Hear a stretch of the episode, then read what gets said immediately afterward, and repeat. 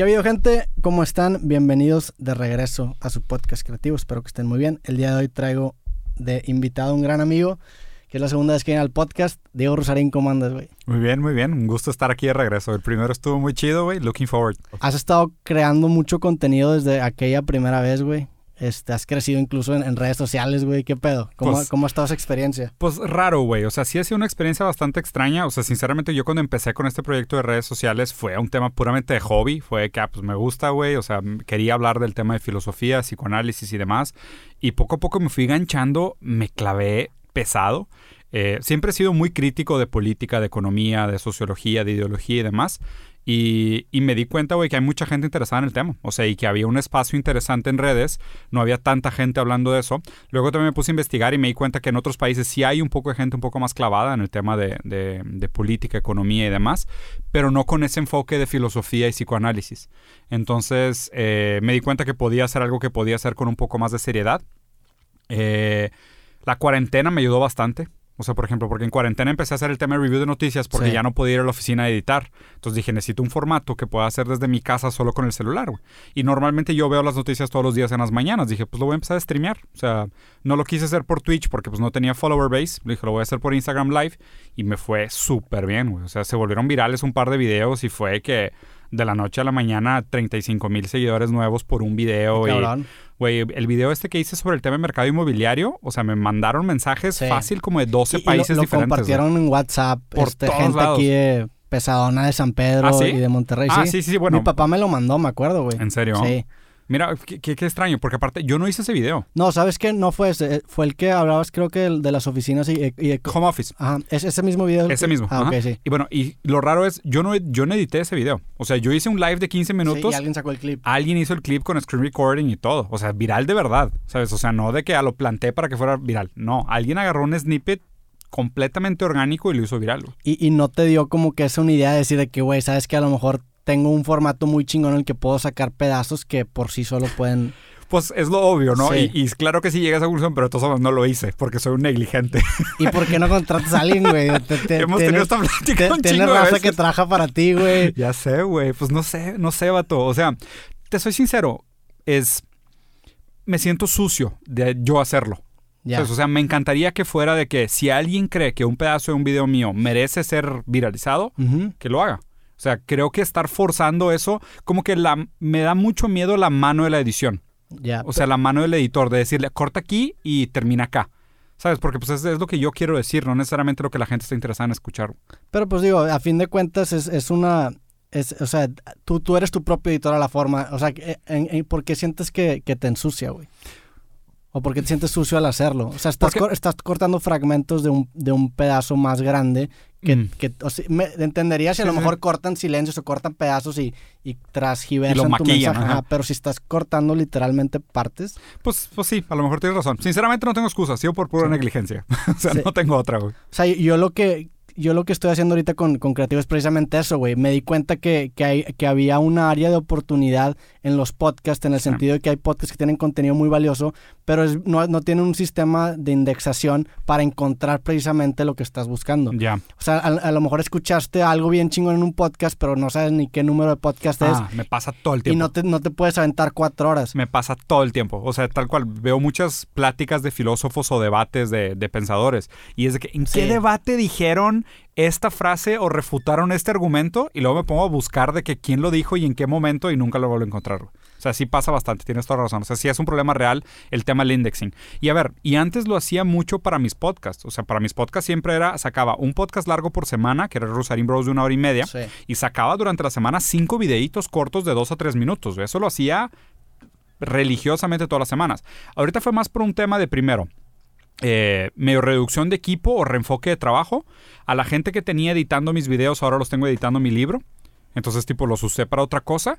Y la otra persona que tenía me está ayudando con el tema de los cursos. Entonces, es más un tema como de enfoque. O sea, sí lo podría continuar Sí. haciendo, pero probablemente necesitaría meter a alguien más. Ya. Es más un tema de Yo, enfoque. yo sí creo que valdría un chingo la pena. O sea, yo, para mí sí el, el, el, el- como el punto de inflexión de los podcasts fue precisamente indexar el contenido, güey, porque volteas a ver ese atrás y dices, a mí te me pasó algo similar. Se, se hizo un viral un clip mío en el que hablo del reggaetón y el tequila barato. Hago esta comparación.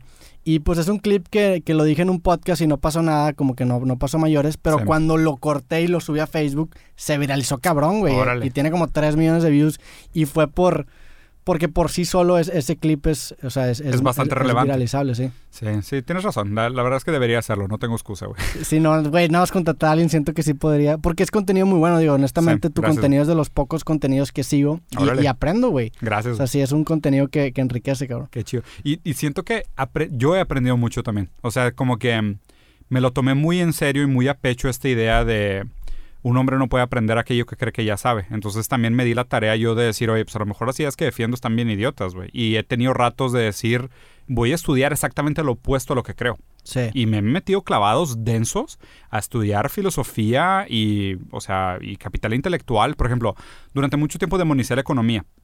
Y, güey, me aventé tres meses de economía haciendo cursos, talleres, me metí a debates como anónimo. O sea, me metí de que full a, tratar de defenderlo. Y aprendes demasiado, güey. Entonces, o sea, inclusive creo que, o sea, mi postura, las cosas que digo ahorita no son iguales a las cosas que decía al principio. Y espero también que en un par de meses las cosas que digo también sean mejores que las cosas que digo ahorita, güey. Sí, eso, eso es, es clave porque es una forma de revertir el efecto burbuja que generan las redes sociales y los buscadores que te catalogan o te perfilizan y solamente te dan información que respalda tus propios argumentos. Tal cual. Y también lo otro, eh, es una constante reflexión de esta idea de no volverte un personaje plástico, ¿sabes? Porque siento que a la larga la gente tiene como este, o sea, esta profecía es autocumplida de decir, oye, hablé mal del reggaetón, entonces déjame hablar mal del reggaetón todo el tiempo. Sí. No, güey, no debería ser así. O sea, es, eh, eres libre de cambiar de opinión y eres libre también de reflexionar sobre tus propias críticas y decir, en ese momento hice ese comentario, con lo cual a lo mejor todavía lo creo, pero hoy en reflexión a lo mejor haría una, metáfora distinta, ¿sabes? Y siento que la gente al revés, redes sociales más bien como que te premia por transformarte en un personaje plástico. Es, es un problema, güey. Es que el, problema de las redes sociales es que eh, premia, la, o sea, premia los contenidos más polarizantes o, o, los más blancos o negros y, y, como tú como creador de contenido tienes esta métrica con el que mides tu éxito, que son los views, las reproducciones y los comentarios, generas esta relación simbiótica en el que o, o este feedback loop positivo en el que cada vez te te polarizas más porque ves que es lo que más funciona. Entonces acabas teniendo gente que es ultra radical de derecha o ultra feminista o ultra, ponle cualquier cosa. Claro. Por, y, está bien. Por el algoritmo, el algoritmo los crea. o sea, realmente, y, si te pones a pensar que, que, que, tu personalidad, que tu personalidad la está creando un programador que su trabajo es generar más dinero, generar más atención, qué culo, güey. Qué miedo. Qué culo, Qué miedo. Ah, justo ayer vi una conferencia, una buena conferencia, un video de Joe Rogan platicando con un intelectual de izquierda y, y haz de cuenta que estaban conversando y el chavo le dice de que, oye, pues de hecho mucha gente me dijo de que, güey, ojalá y vayas y humilles a Joe Rogan y lo pongas en su lugar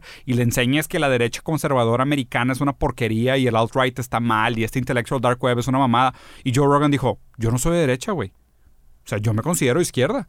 O sea, Joe Rogan lo dijo en su programa, pero tú vas a ver cómo está catalogado en YouTube, sus seguidores y toda la gente que lo ve y creen que es conservador, porque ha platicado con Sam Harris, con Jordan Peterson, o sea, porque el algoritmo, por el tipo de gente que lo consume y por el tipo de invitados que ha tenido, y sobre todo por el tema de las recomendaciones y sugerencias. Porque acuérdate que, o sea, nosotros para tener una idea de lo que vale algo, lo tenemos que contextualizar. O sea, tú no puedes saber si esta agua es rica o asquerosa si no has tomado ningún otro líquido en tu vida. Totalmente. Entonces, tú no puedes saber si Joe Rogan es de izquierda o de derecha si no lo contextualizas contra los otros líderes de opinión de su, de su categoría. Entonces, el algoritmo te tiene que contextualizar y ese proceso de contextualización es el que crea los personajes. Y muchas veces son, ni siquiera tiene tanto que ver con lo que estás diciendo, sino con qué tipo de gente te consume, güey. Claro. Y te acaban catalogando como derecha porque resulta que los de, los de no sé, los fascistas, güey, aman tu cara, güey. Y dicen, este güey es la idea de un ario superior y todo el mundo viene a ver tu programa por eso y resulta que tú no estás de acuerdo con la idea.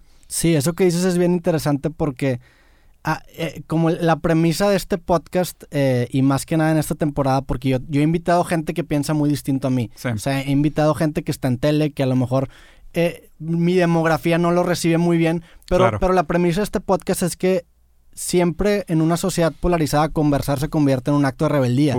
porque, o sea, porque platicar con gente que piensa lo opuesto a ti es una forma de combatir esa polarización y en lugar de evidenciar nuestras diferencias, encontrar nuestras similitudes, güey. Dos cosas sumamente importantes que acabas de decir. Primero, hay una frase bien famosa que es, la civilización se fundó cuando, las, cuando el primer conflicto se, se resolvió con palabras y no con golpes. Ahí se fundó la civilización. Cuando alguien dijo, en lugar de romperte el hocico, estrellarte una piedra en la cabeza, déjame insultarte. Sí. Entonces, cuando te insulté, pues ya es una resistencia a la violencia. El diálogo es el primer acto de resistencia a la violencia. Si no Totalmente. pudiéramos hablar, nos agarraríamos a madrazos, güey. ¿Sabes? Sí. Porque la oposición existe. Y el segundo es que, a contrario de lo que la gente cree hoy en día, la idea del debate no es que uno esté correcto y el otro esté equivocado. La búsqueda del debate es la argumentación y la contraargumentación para acercarnos al conocimiento. Totalmente. Entonces una persona debería estar dispuesta a decir, aún en un debate, yo debería estar dispuesto a proteger un argumento que no es el mío con tal de acercarnos a un conocimiento de verdad. Y, y no tanto lo que se ha prostituido del debate moderno, que es los gotcha moments, ¿sabes? O Sí. el, el pound o el destroyed. Y ¿sabes? si te fijas, ahorita está súper de moda los clickbaits de... Totalmente. No sé, este güey destruye a un... con Jordan Peterson y con... Tal ese cual. fue el mejor ejemplo, ¿no? Exactamente. Fue Sí. la, la cultura del destroyed. Totalmente. De, de- de que el debate es un... ¡Uh! ¡Vergas! ¡Un millón! ¡Vergas! Se vuelve como esta pelea de box intelectual cuando no debería ser así, güey. No es eso, Sí. exactamente. Entonces el objetivo que planteas es el correcto, que es decir, lo que deberíamos de buscar en un progreso de ideas es la argumentación y la contraargumentación para acercarnos a la verdad. Sí, y, y también lo- algo que, que- que yo he estado como promoviendo mucho es el compartir que hay, que hay varias formas de verdades humanas que pueden convivir entre ellas, aunque sean contradictorias entre sí, güey. Sí. Porque el- yo tengo como que esta premisa que, digo, yo soy programador y me gusta mucho la, la abstracción que, que- que comparte la, la programación orientada a objetos, que, que Claro. la, la programación orientada a objetos es como un paradigma con el que... Triple O, Ajá, con, con- Object Oriented Ontology. Sí, con, con la que, con la que muchos programas se han desarrollado, que es básicamente crear una abstracción de algún objeto, por eso es orientado a objetos como un perro, y generar instancias de ese objeto. Por Sí. ejemplo, a lo mejor el, el- el- el- el objeto perro puede tener 100 variables, entonces puede tener, no sé, frecuencia de ladrido, cantidad de patas, color Sí. de pelo. Textura de pelo, densidad de pelo. Entonces, por ejemplo, yo siempre he dicho que, que- que lo que yo comparto no son verdades que yo creo que sean verdades, sino que son instancias de éxito replicables. Que hay, que pueda haber instancias contradictorias a las mías, sí, sí las puede haber, pero, pero el, entender que, que estas dos instancias de éxito pueden convivir con, contradiciéndose entre sí hace que, que- incluso te den ganas de buscar posturas opuestas, güey. Sí, y, es bien interesante lo que dices. De hecho, fíjate que una de las, de las líneas de pensamiento más relevantes ahorita para la filosofía actual, la filosofía contemporánea, es algo que se llama triple O. Es eh, Object Oriented Ontology. Quiere decir, la ontología orientada a los objetos. Y de hecho nace de ese lenguaje de programación que tú dices. O sea, la O sea, na- nace el paradigma orientado a objetos. Definitivamente. A ver, échate un, un resumen del Object Oriented. Ontology. Eso se cuenta, es decir, mira, es, es sumamente complejo, no, no la quiero hacer garras, güey, pero para que tengas una idea, es justo esto que decir, ¿qué es lo que hace que una silla sea una silla?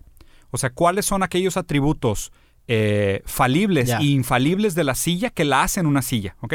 Entonces, una ontología orientada a los objetos también habla mucho de cómo el mundo material crea el- las otras cosas. O sea, mira, es que es súper complicado explicarlo, güey, sin darle un contexto. Pero mira, a grandes rasgos en filosofía hay dos líneas de pensamiento. Una es el, el dualismo y el otro es el monismo. Dualismo es pensar que existe un mundo físico, material, ¿sabes? Esta mesa, los átomos, Sí. y un segundo mundo que es el mundo de las ideas. Por ejemplo, la conciencia es material y hay un- una persona que es monista que dice, no, todo es material, no existe el mundo de las ideas. ¿Por qué? Porque las ideas son impulsos Sí. electromagnéticos entre tus dos neuronas y eso es una idea. Nosotros a lo mejor no hemos llegado a la capacidad de poder explicarla, pero ahí está la idea, en esa conexión de sinapsis entre dos neuronas. Eso dirían los monistas. Realmente no existen las ideas, solo existen las descargas eléctricas entre dos neu- neuronas. Totalmente. El dualista no. El dualista dice, no, sí existe el mundo material, el mundo físico, pero existe un otro mundo, que es el mundo de las ideas. El mundo de las ideas, el mundo de la conciencia, está vinculado y es afectado por el mundo material, pero no es material en sí. O sea, tú no puedes Claro. decir, o sea, tú, tú, por más que hoy eh, nos estamos acercando de que los neurones, los protones, sabes, la física cuántica y ver que una partícula puede tener movimiento y posición, pero no las dos cosas al mismo tiempo, Sí. o sea, la idea es, en algún momento vamos a llegar a un punto de descubrimiento donde vamos a decir, yo sé lo que es físicamente una idea Sí. Los, los monistas defienden que sí, los dualistas Tú- dicen tú- que no. Eso está bien interesante porque a mí me, me- hablando de, de la postura monista que ahorita compartes, me, Sí. me- me gusta mucho el, el tema del determinismo, de la realidad, y pues es una postura completamente monista, porque lo- los monistas, al, al, tú, al tú definir todo como material, está diciendo que es replicable y son circunstancias binarias que se pueden llegar a, a representar mediante una computadora con la suficiente capacidad de cómputo. Sí. Tú estás más a favor, siento que tú eres dual- dualista, pero te gusta experimentar con el Mi monismo, postura ¿no? está bien rara para eso, güey. O sea, la idea del determinismo es, eh, ¿tenemos libre albedrío o no? O sea, el determinismo es... Es un Eh, sistema de estados, este, o sea, el- el- el- los sistemas deterministas son, son estados a los que siempre puedes llegar mediante ciertas circunstancias. Calculaciones, exacto. Claro. Entonces, el determinismo es. No existe otra posibilidad más que yo hoy, tú y yo hoy estamos teniendo esta conversación. O sea, todas las decisiones que hemos tomado en el pasado nos llevaron a esto. Desde cuando nací en algún lugar en Brasil y. No sé, mis papás se divorciaron y mi Pero, mamá pero, aceptó pero circunstancia incluso de el, el bioma que tienes, o sea, Ah, el- claro. son- el hecho de que desayunaste esto hoy y no te dio diarrea te permite estar que, aquí. ajá, o sea, son, son circunstancias casi infinitamente complejas, Sí. pero son, son de- delimitables. Bueno, y, ve- y, y obviamente ahí la gente piensa, bueno, y hay determinismo duro y determinismo suave. Sí. Que es, oye, pues algunas cosas tenemos poca injerencia, pero tenemos algún nivel de injerencia. El determinismo duro es, no, güey. O Sí. sea, tú estás aquí porque es la única opción. Y el no determinista que dice, no, somos completamente libres, nuestras decisiones constantemente están cambiando el flujo de la historia y nosotros tenemos un impacto sobre toda la realidad. Podemos cambiar el universo a nuestra a nuestra, a nuestra capacidad, por así decirlo, a nuestro límite, a nuestra capacidad, ¿no? Y de ahí se derivan unas cosas bastante estúpidas, tipo el cabala, de estas cosas de yo tengo conciencia cuántica, entonces mi conciencia cuántica del universo retroactivamente me cambia a mí, lo cual yo Sí. creo que es completamente bullshit. Y digo, Es- entiendo por es- qué la gente lo piensa, pero me, me, Sí. me molesta bastante esa línea de pensamiento, pero tengo mi postura. Mi postura es que todas las decisiones ya están tomadas. Nosotros lo único que hacemos es inventarnos una narrativa arriba del determinismo. ¿Ok? O sea, básicamente es toda la subjetividad, el individuo, la percepción, el- la, la interpretación, la sensibilidad, las emociones, las, los vínculos humanos, la gran narrativa de las cosas, la historia, eh, eh, descubrir las motivaciones, los propósitos, todo eso son pendejadas que nos inventamos para darle sentido a algo sobre lo cual no tenemos control. Totalmente. Te, te doy un experimento súper rápido, güey, que, que fue científico de Freud, de hecho, que era, eh, Freud hipnotizó a un paciente y le dijo, cuando yo toque la mesa tres veces, tú vas a abrir la ventana, ¿ok? Y le quitó el hipnotismo. Entonces se despertó. Entonces el, el- el- paciente no sabía que había sido hipnotizado, no sabía que estaba eh, bajo el efecto de este mandato de cuando toque tres veces la mesa voy a abrir la ventana. Y Freud platicando con él de otra cosa sobre su esposa, de repente le pega tres veces a la mesa. El chavo se para y abre la ventana. Y Freud le dice, oye, ¿por qué abriste la ventana? Dice, no, es que tenía calor y está como muy encerrado y llevas todo el día aquí con el clima y el aire se sentía viejo, entonces abrí la ventana. Para mí, eso es la vida.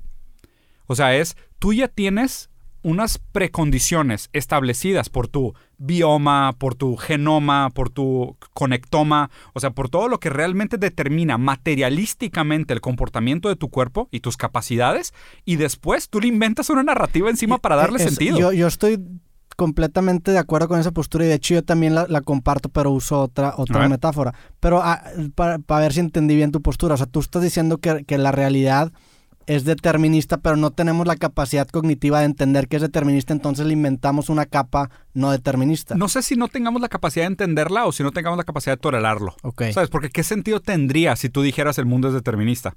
Ya. ¿Qué harías, güey? Yo, yo estoy de acuerdo, estaría... ter- o sea, pues no sé, güey, a lo mejor no estaría terrible. Pues te vas a coger y te metes Ajá. drogas y te avientas al vacío, güey. O sea, nada tendría sentido. Pero ahí está bien interesante porque hay, hay- no me acuerdo dónde leí este pedo que ahorita estábamos hablando de las referencias que no te acuerdas dónde- Claro. dónde- Bueno, con esta referencia tengo años, güey, que todavía no me acuerdo dónde lo saqué. ¿Dónde lo a ver si tú me, me puedes decir, güey.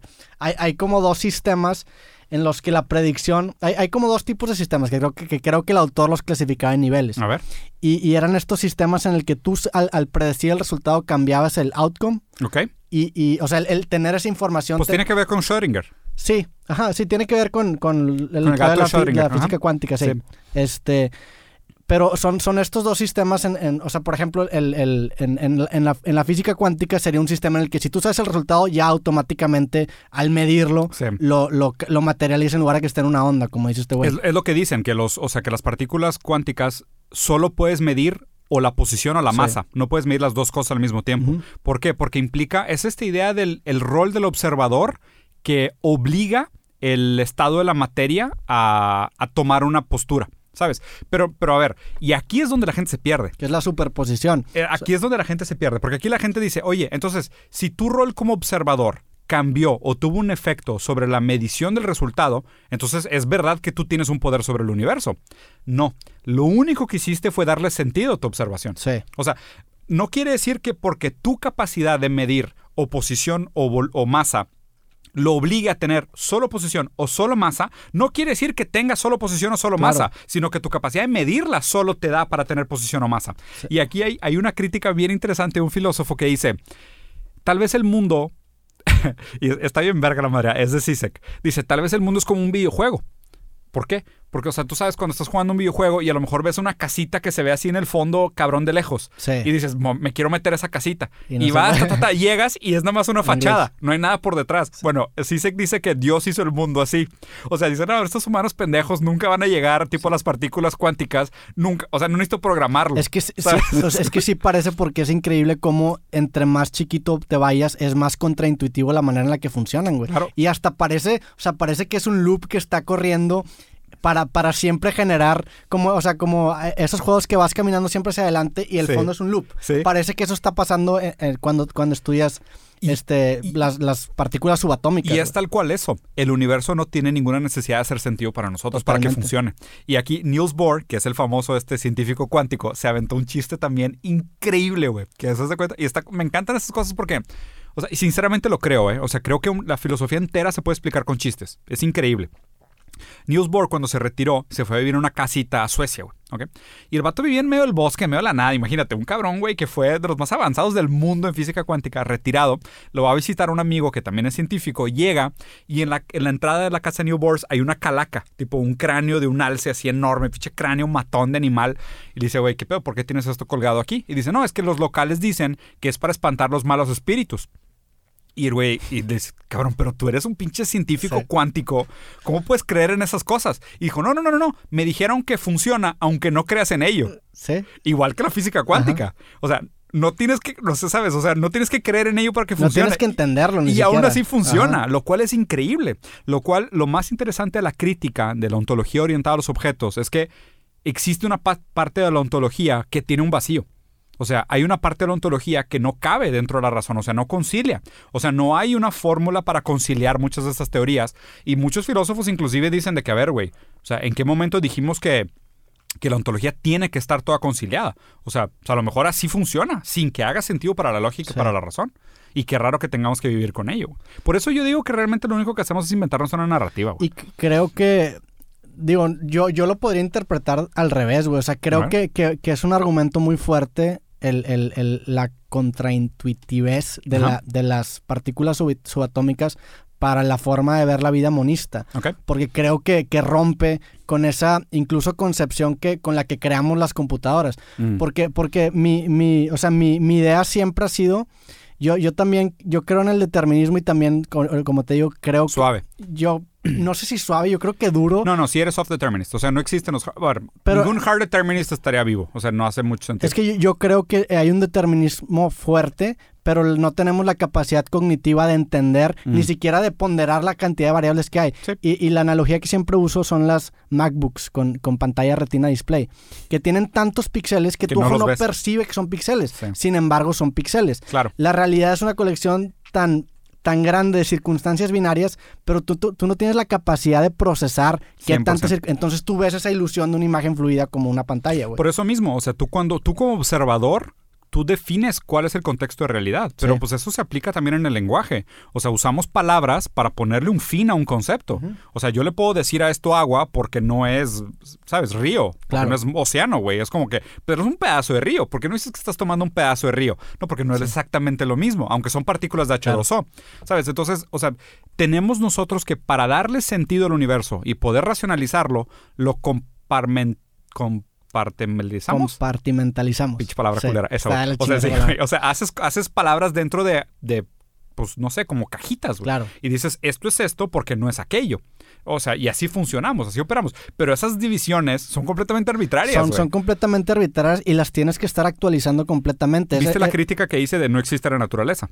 Sí, vi, vi que subiste un tweet que, que, que pusiste que no existe porque somos... Sí, sí, sí leí lo que dijiste. ¿En qué momento separas? Sí. O sea, ¿dónde se acaba? son, son, son líneas imaginarias que, que creamos. Yo, yo estoy completamente de acuerdo con Sí. esa idea y siempre critico cuando la gente dice que algo no es natural. Que cómo no va a ser natural, güey, Claro, lo creamos nosotros. No, pues que lo creó el humano. ¿Y qué somos nosotros? Naturaleza. Ah, entonces... Sí, claro, güey. Sí, eh, Sigue siendo partículas, ya estaban aquí. Lo único que hiciste fue cambiarlas de forma. Sí. O sea, te refieres a que son industrializadas. Ah, Ok, son industrializadas, pero sigue siendo natural.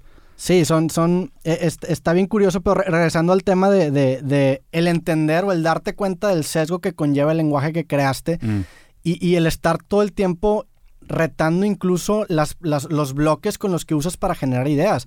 Y, y es esta idea de, de- de que el, el- el mapa no, siempre, no es igual al territorio. O sea, tú tienes un mapa mental, pues el territorio está cambiando constantemente y es tu responsabilidad estar cambiando también tu mapa interno. Actualizando el mapa. Bueno, Totalmente. hay una historia bien famosa, no me acuerdo de qué reino era, que, y de hecho es una historia que después hizo el libro, de un, un reino que hizo un mapa de su territorio a escala 1-1. Ajá. Escucha esta locura. güey. Uno, uno, son mapototota, qué chingados. Pues es que así funcionan los mundos virtuales. ¿Ok? Ah, Hicieron un. Es una historia antigua, güey. Y está bien chingón el caso de estudio. Hicieron un mapa a escala 1-1. Y le pusieron tanto detalle al mapa que el mapa ya tenía más detalles que lo que portrellaba. sí. ¿Sabes? Creo que hacia allá vamos. O sea, hacia allá vamos en el sentido de probablemente el mundo digital va a estar más detallado o más completo, más Sí. entendible que el mundo ontológico. O sea, que el mundo real.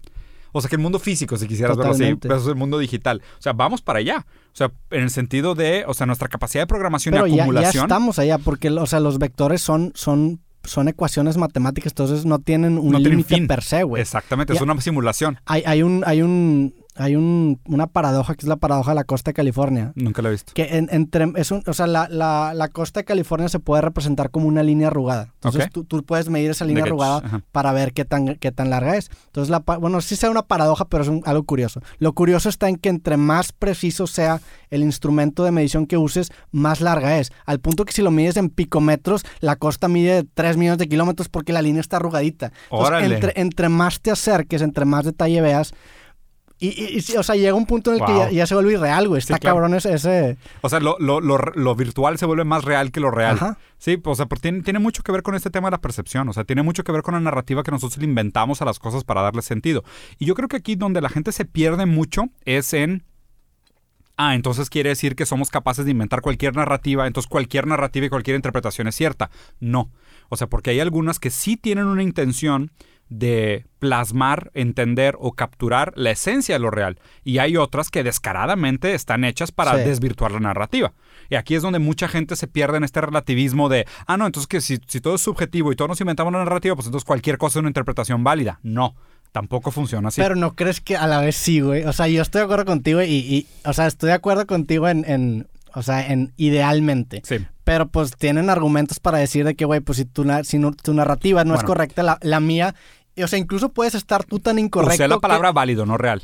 bueno, pero, o sea, in- incluso tú puedes estar tan alejado de lo real y yo, al, al ser una antítesis al, al tuyo, me acerco. O sea, me explico. Pu- pudi- pudiera ser, pero eh, mi premisa es la válida. O sea, mi premisa es, nadie está tratando de replicar lo real. O sea, la intención no es describir el universo como es, ¿sabes? Es de que, ¿quién es la mejor persona describiendo esta mesa? ¿Sabes? Y es de que, y tú y yo nos podemos pelear ¿Quién de que, sabe, güey? es que es un marrón oscuro. El- no, el es un marrón menos claro. Yo, yo siento que el sueño poético de los programadores es llegar a simular el universo. Por eso las computadoras están en lenguaje binario. Está, o sea, ca- está cañón eso, güey. Sí, a ver, pero dale, sigue. Digo, o sea, ahorita, y ahorita estamos en un punto en el que ya tenemos computación cuántica. Sí, el sí, de los qubits ya está simulando lo, que, lo que parece ser contraintuitivo. Sí. Entonces, la, la- la implicación que va a tener adoptar esa tecnología no va a tener precedentes, güey. a ver, y estoy de acuerdo contigo. De hecho, acabo de grabar un podcast también sobre el tema del Quantum Supremacy, o sea, la pelea esta que está teniendo Google con los otros laboratorios de, de computación cuántica alrededor del mundo.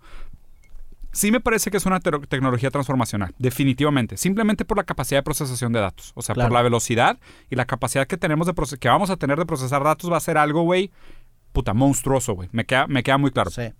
Al mismo tiempo, sí me da un poquito de miedo el tema de singularidad. O sea, yo Sí. soy sincero, a mí sí me quita el sueño. O sea, yo, yo creo que la gente realmente no lo entiende o no lo ha visto bien, pero sí es el tipo de cosas que sí me preocupa. O sea, no, no, no tenemos la conciencia de, de lo rápido que podría ser la evolución de, un, No, de una sería singularidad. increíble, güey. Es O sea, es, eh, lo que para ti tomaría años en procesar, esto lo, lo procesan en milisegundos. años no. O sea, una computadora Sí. cuántica No, procesa en olvídate, horas lo que, lo que no procesaría una computadora normal en la historia de la galaxia, güey. O sea, es, es que es, no, o sea, no es exponencial, es cuántico.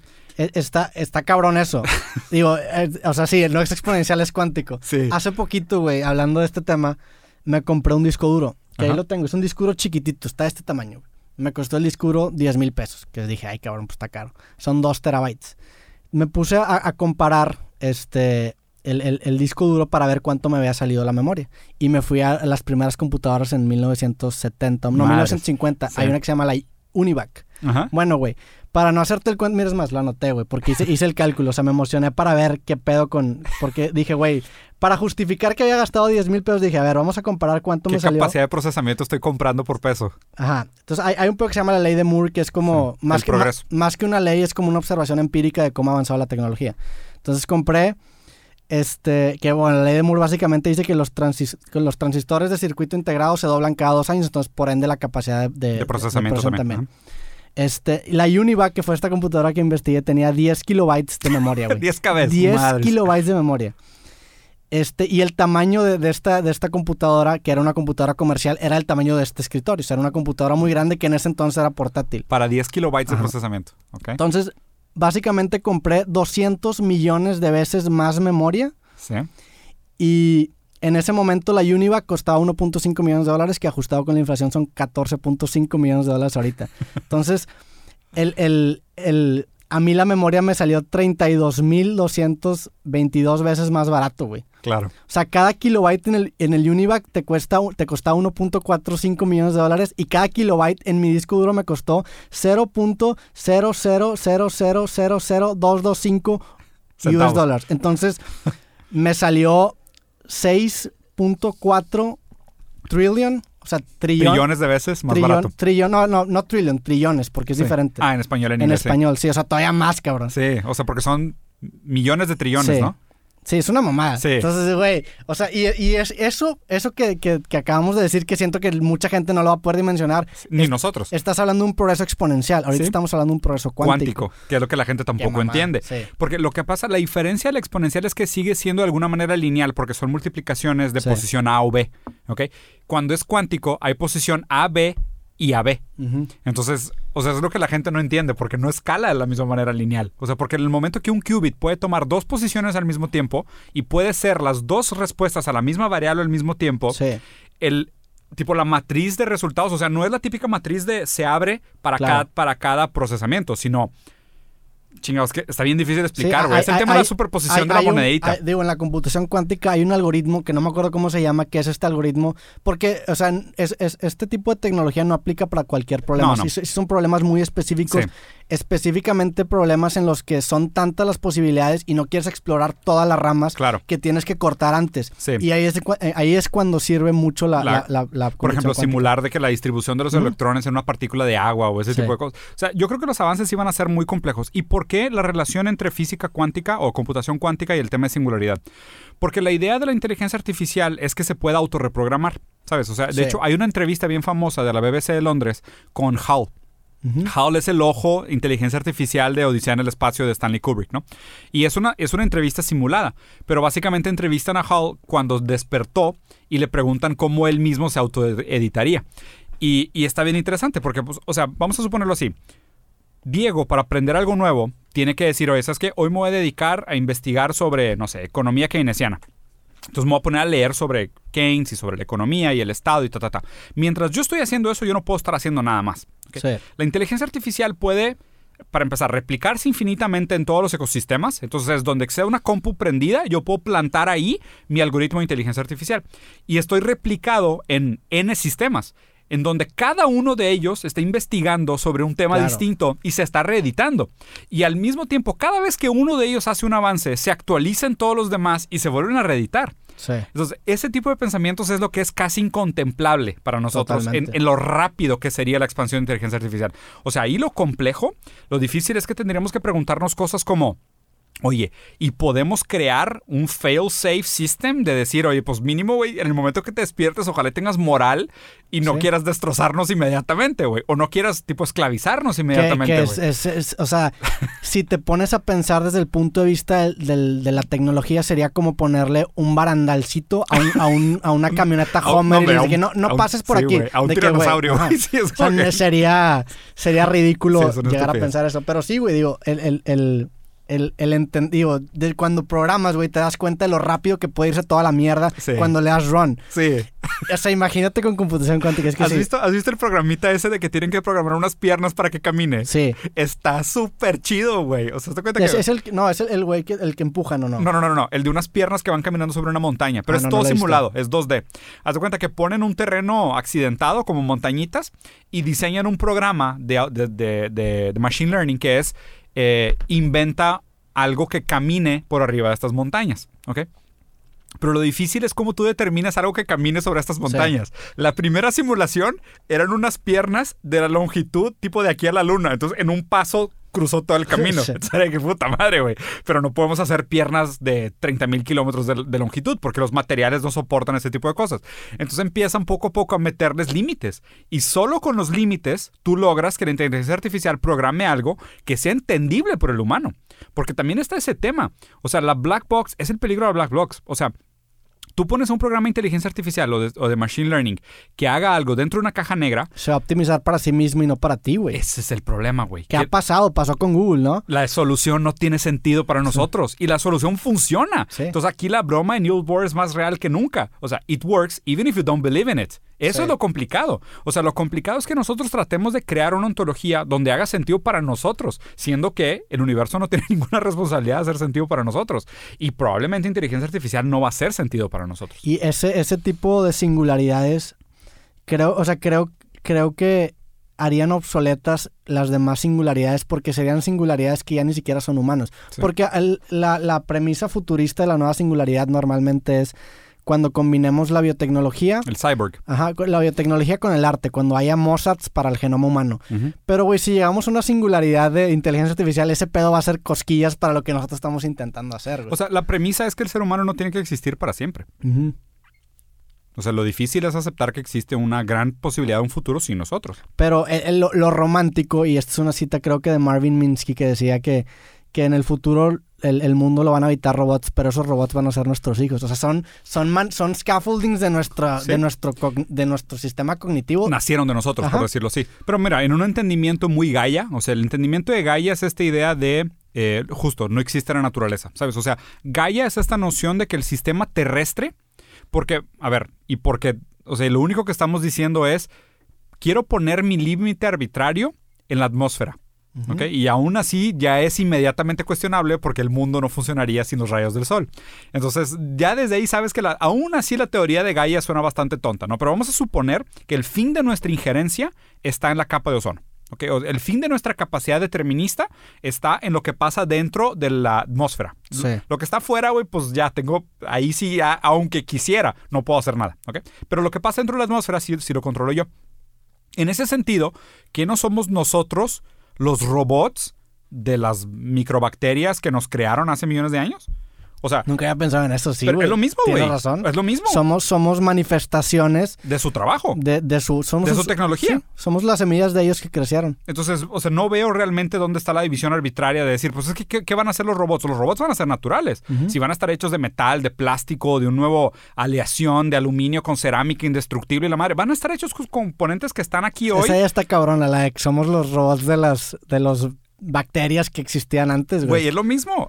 A lo mejor existe una pinche civilización verguísima a nivel micro. A ver, que tienes todavía una civilización de bacterias dentro de tu estómago. Totalmente. A lo mejor ellos te crearon para habitarte y eres como un robot gigante donde adentro de ti hay toda una civilización que sobrevive. Pero la- porque tú tienes un estómago que funciona para, las, para, los, para los cultivos de, de bioma. güey. Ahí creo que regresamos a que es una narrativa que a nosotros nos hace sentido, pero ¿realmente pasó así o fue selección natural O sea, que la, la A se- ver. la selección natural es inteligente. A ver, eh, ahí, ahí, ahí hay una serie de teorías contradictorias sobre, o sea, cómo, cómo mides, por ejemplo, Hegel de hecho argumentaba que en lo sublime, o sea, lo sublime regresa a esta idea de eh, qué es lo que hace que un vaso sea un vaso, qué es lo que hace que una manzana sea manzana. El hecho de que tú te comas una manzana y te alimentes de ella hace que en la esencia de la manzana está considerada la posibilidad de ser comida. No sé si me expliqué. A ver, repítelo. O sea, el hecho de que tú, o sea, nosotros comemos manzanas, es un hecho, ¿no? O sea, las manzanas, y nosotros las procesamos y las cagamos y, el- y la manzana nos alimenta y nos da energía y nos da algunos macronutrientes para vivir, ok. El hecho de que eso suceda, Ah, ya te entendí. Ti- El, esa- el hecho de que tenga esa propiedad está considerando que eso va a pasar. claro, Sí, o sea, la manzana sabe que una de sus posibilidades es ser comida, totalmente. ¿sabes? O sea, dentro de la esencia de lo que es una manzana, contempla la posibilidad de ser alimento para un animal, para una, para una segunda especie, ¿ok? Entonces, ¿qué es una manzana? Entonces ahí ya empieza a ponerse bien raro el boundary de que, pues digo, ya que la estás procesando, ya que la está descomponiendo tu estómago, ¿sigue siendo manzana? O tipo, es una partícula. Ah, no, es que ahí ya es la. Es que depende de dónde la quieras analizar. Entonces, pues cambia un poco tu perspectiva sobre, pues es que, ¿qué es esto? No, pues esto es un vaso con agua. No, es partículas de arena Sí. condensadas con calor que sostienen átomos de H2O. No, es un río cortado en pedazos y multilados, atrapado en una mutación artística del mercado capitalista. ¿Sabes? O sea, es, es tipo, ¿qué narrativa le quieres inventar para Sí. darle sentido? Pero es para que haga sentido para ti. O sea, tiene muy poca injerencia sobre, Claro. aunque le digas, güey, objeto maligno del capitalismo, pues sigue siendo un pedazo de vidrio con agua. ¿Sabes? Sí. O sea, le, le creaste mucha narrativa, pero tuvo muy poca injerencia sobre lo que es realmente. Pero regresando a la pregunta, entonces, ¿crees tú que, el- que la selección natural sea, tenga de cierta forma alguna inteligencia? ¿O, o nosotros es, es, es, es, ¿Qué, qué es tu inteligencia, es que, es, es- o sea, al- por ejemplo, ¿Te refieres a intencionalidad? intencionalidad, más que, más que Mira, intencionalidad es esta idea de que tenga un diseño, de que Sí. tenga un objetivo. es lo que voy, o sea, ¿crees que haya un diseño? Pues pudieras argumentar que el más básico es existir. Ok, O sea, el, el sublime, el único que no puedes quitar es que existe una intención de existir. O sea, porque si quisiera no existir, no existiría. Totalmente. Pero existe. Entonces, lo único que es como diseño sublime, esencial, es el existir. está interesante esa idea, güey. ¿Sí? Sea, eh, ba- bajo esa premisa, todo lo que vayamos a hacer debió, o sea, lo debimos haber hecho porque está dentro de nuestro... Es que ahí ahí luego de nuevo viene, porque o sea, la, la intención, o sea, por ejemplo, una mi filosofía favorita, o más bien la manera, la filosofía que para mí explica el mundo se llama materialismo histórico, ¿ok? O materialismo dialéctico, si lo quisieras ver así. Materialismo dialéctico quiere decir que el mundo de las ideas, o sea, la, la subjetividad, la interpretación, los conceptos, la política, la cultura, el arte, la estética, todo, o sea, todo, todo, todo el mundo de las ideas nace de un mundo físico. O sea, primero existe el mundo físico. O sea, primero nosotros éramos, eh, ¿sabes? Homo erectus, Sí. cazando y agarrándonos a madrazos. Y del mundo físico surgieron las primeras ideas. De, oye, quiero dibujar a la vieja que me gusta en una pared. O tipo, quiero dibujar lobo que se comió a mi hermano. Entonces, o sea, pero pasó por lo que pudiste observar en el mundo físico, ¿ok? Claro. Esa noción del materialismo histórico es la materia da lugar a las superestructuras ideológicas. Entonces todo el tiempo tú tienes que estar viendo cuáles son las condiciones físicas de las cosas y cómo esas condiciones físicas dan a luz o permiten la creación de el, el sentido, la existencia, el propósito, los valores, la cultura, la moral, la ética, la política, la arte, ta, ta, ta. O sea, todo eso nace de un, nace de un contexto material histórico. Sí. ¿Dónde, ¿Dónde está raro el tema de materialismo histórico? Que a fin de cuentas tú tendrías que acabar de entender. Perdón, no sé quién sea. Eh, tú, tendrías que acabar de entender esta noción de. eh, para entender el mundo de las ideas, tú tienes que aprender el mundo físico. Entonces podrías decir, oye, IKEA tiene más impacto sobre nuestra vida que, que un político. Sí. ¿Sabes? Porque IKEA cambia físicamente el mundo con el que interactúas, güey Literalmente. cabrón. O sea, es, no, no, no podría estar físicamente en este cuarto si no fueran mesas de IKEA que cambiaron el lenguaje del diseño del mobiliario barato y tuvieron un impacto sobre el mundo físico y eso modificó la manera en cómo la gente interactúa en los espacios y eso cambió las dinámicas familiares y eso creó el racismo. ¿Me explico? Totalmente. O sea, esa es la historia, esa es la lectura filosófica del materialismo dialéctico y el materialismo histórico. Esto se pone raro cuando empieza la virtualidad, porque ahora lo virtual también constituye una noción de lo material que acaba creando superestructuras ideológicas. O sea, eh, eh, para recapitular un poco, eso que dices está interesante y eso por ejemplo, en el libro Sapiens lo, lo hablan. habla- Este, el, Yahari. ah, Yahari o Harari, no sé cómo Ah, se apellida. Harari, perdón, sí, Yuval de Harari. Habla de la revolución cognitiva y, y se refiere a, a este momento de la historia en el que la genética dejó de determinar lo que iba a pasar, sino que simplemente ponía una cancha. Claro. Tú lo que estás diciendo es que la cancha, o sea, en esa cancha surgen las ideas. Claro. Y ahora, y ahora en esa cancha que generan las ideas surge la virtualidad. Y es Entonces, una idea que estamos- sustituye lo material. Entonces, de- desde lo material estamos ahora, ahora tenemos que ver dos movimientos ahead. Más bien la, la pregunta es, ¿existe alguna diferencia? Porque vamos a suponer, o sea, siguiendo esta misma idea del, materialismo dialéctico, es el, mundo la el mundo de las superestructuras, cultura, poesía, arte, filosofía, lo que sea, las ideas, la subjetividad, el sujeto en sí es, algo, es algo idealista, ¿sabes? Es algo intangible, es algo no material. Viene de, o sea, nace de la interacción con el mundo material. Lo raro es, dices, no, ahora lo virtual está creando otras superestructuras, o más bien está teniendo un efecto sobre las superestructuras. Sí. Entonces, ¿lo digital continúa siendo material? ¿Sabes? O sea, Sí. y luego la pregunta es, ¿qué diferencia hace para el sujeto que se constituye de manera ideológica o de manera ideal en base a su interacción con lo material? ¿Qué diferencia hace si es lo material físico o lo material digital? Sí. O sea, porque es, vamos a suponer, yo crecí en una escuela y en mi relación con el espacio físico, con la materia, con los maestros, con los niños, con el sonido de la campana, con el color de los uniformes, me constituye. ¿Ok? La pregunta es, un niño mañana que tiene puras clases virtuales y su maestra a lo mejor es una simulación en 3D, igual está constituido por su materia, por la materia. Claro. Pero la materia es digital, entonces es intangible, siguen siendo bits y bytes, ¿sabes? Sí. Pero es esa relación todavía del mundo que nos constituye y que da lugar al mundo de las ideas. Pero, pero bueno, sí, siguen siendo bits y bytes, pero la- la- sigue habiendo materia porque esos bits y bytes producen una representación gráfica que se puede constituir como materia, ¿no? Ahí está el tema de la percepción. Ajá. Que es entonces, entonces, ¿qué es lo real? Es aquello que tú percibes, es aquello que tú defines como real. Pero si tú construyes algo también es real. O sea, si, si ¿Digital? digitalmente o, físicamente. O sea, no tiene. Es como las impresiones 3D, güey. Que ahí está la diferencia esta, por ejemplo, de que pues es una pregunta kantiana. O sea, que es este. ¿Qué diferencia hay entre una simulación y el mundo real? Si, si, si tus, si tus sentidos recibieran exactamente el mismo estímulo, Que esa es la teoría de la simulación, que, Claro. y- que, que es a donde. Digo, es a donde llega esta idea de que si la realidad es replicable, si llegamos a ese punto, pues probablemente ya lo es. ya haya pasado suficiente tiempo para que ya lo sea y, Ah, y no tendríamos. Y está- me, me pusiste a pensar mucho con esta idea de... de- o sea, somos los robots de los microbios. eh, aparte de eso, pero re- relacionándolo con, con lo que decía Harari en Sapiens, de que ahora nosotros, o sea, ahora la cultura simplemente sale de, de la cancha, o sea, de la cancha que, que- que determina nuestra genética. ujú. En, en ese, en ese, o sea, tomando esa misma metáfora, lo mismo puede pasar con simulaciones. O sea, tú al simular dos cosas con exactamente las mismas circunstancias puedes cambiar el resultado. O sea, te puede dar una, una realidad completamente diferente en dos simulaciones que virtualmente parecen iguales. Claro. Incluso por, por, porque haya existido esa simulación previa, la nueva simulación cambia. Sí. Por, porque cambias ya las circunstancias que conforman. De manera retroactiva. Está cabrón, güey. Sí, sí está, sí está bien complejo. La neta es que ese tema no se acaba. Deberías de leer sobre Object Oriented Ontology. Creo que leer, te güey. gustaría, güey. Hay, dos filósofos importantes de Object Oriented Ontology. Primero, Bruno Latour, que es uno de mis filósofos favoritos ahorita, y el otro es este Graham Herman. Los dos son unas bestias, un francés y un gringo, güey. Los dos están cañones. De hecho, Bruno Latour es Object Oriented Ontology y él es el que tiene ahorita la filosofía de Gaia.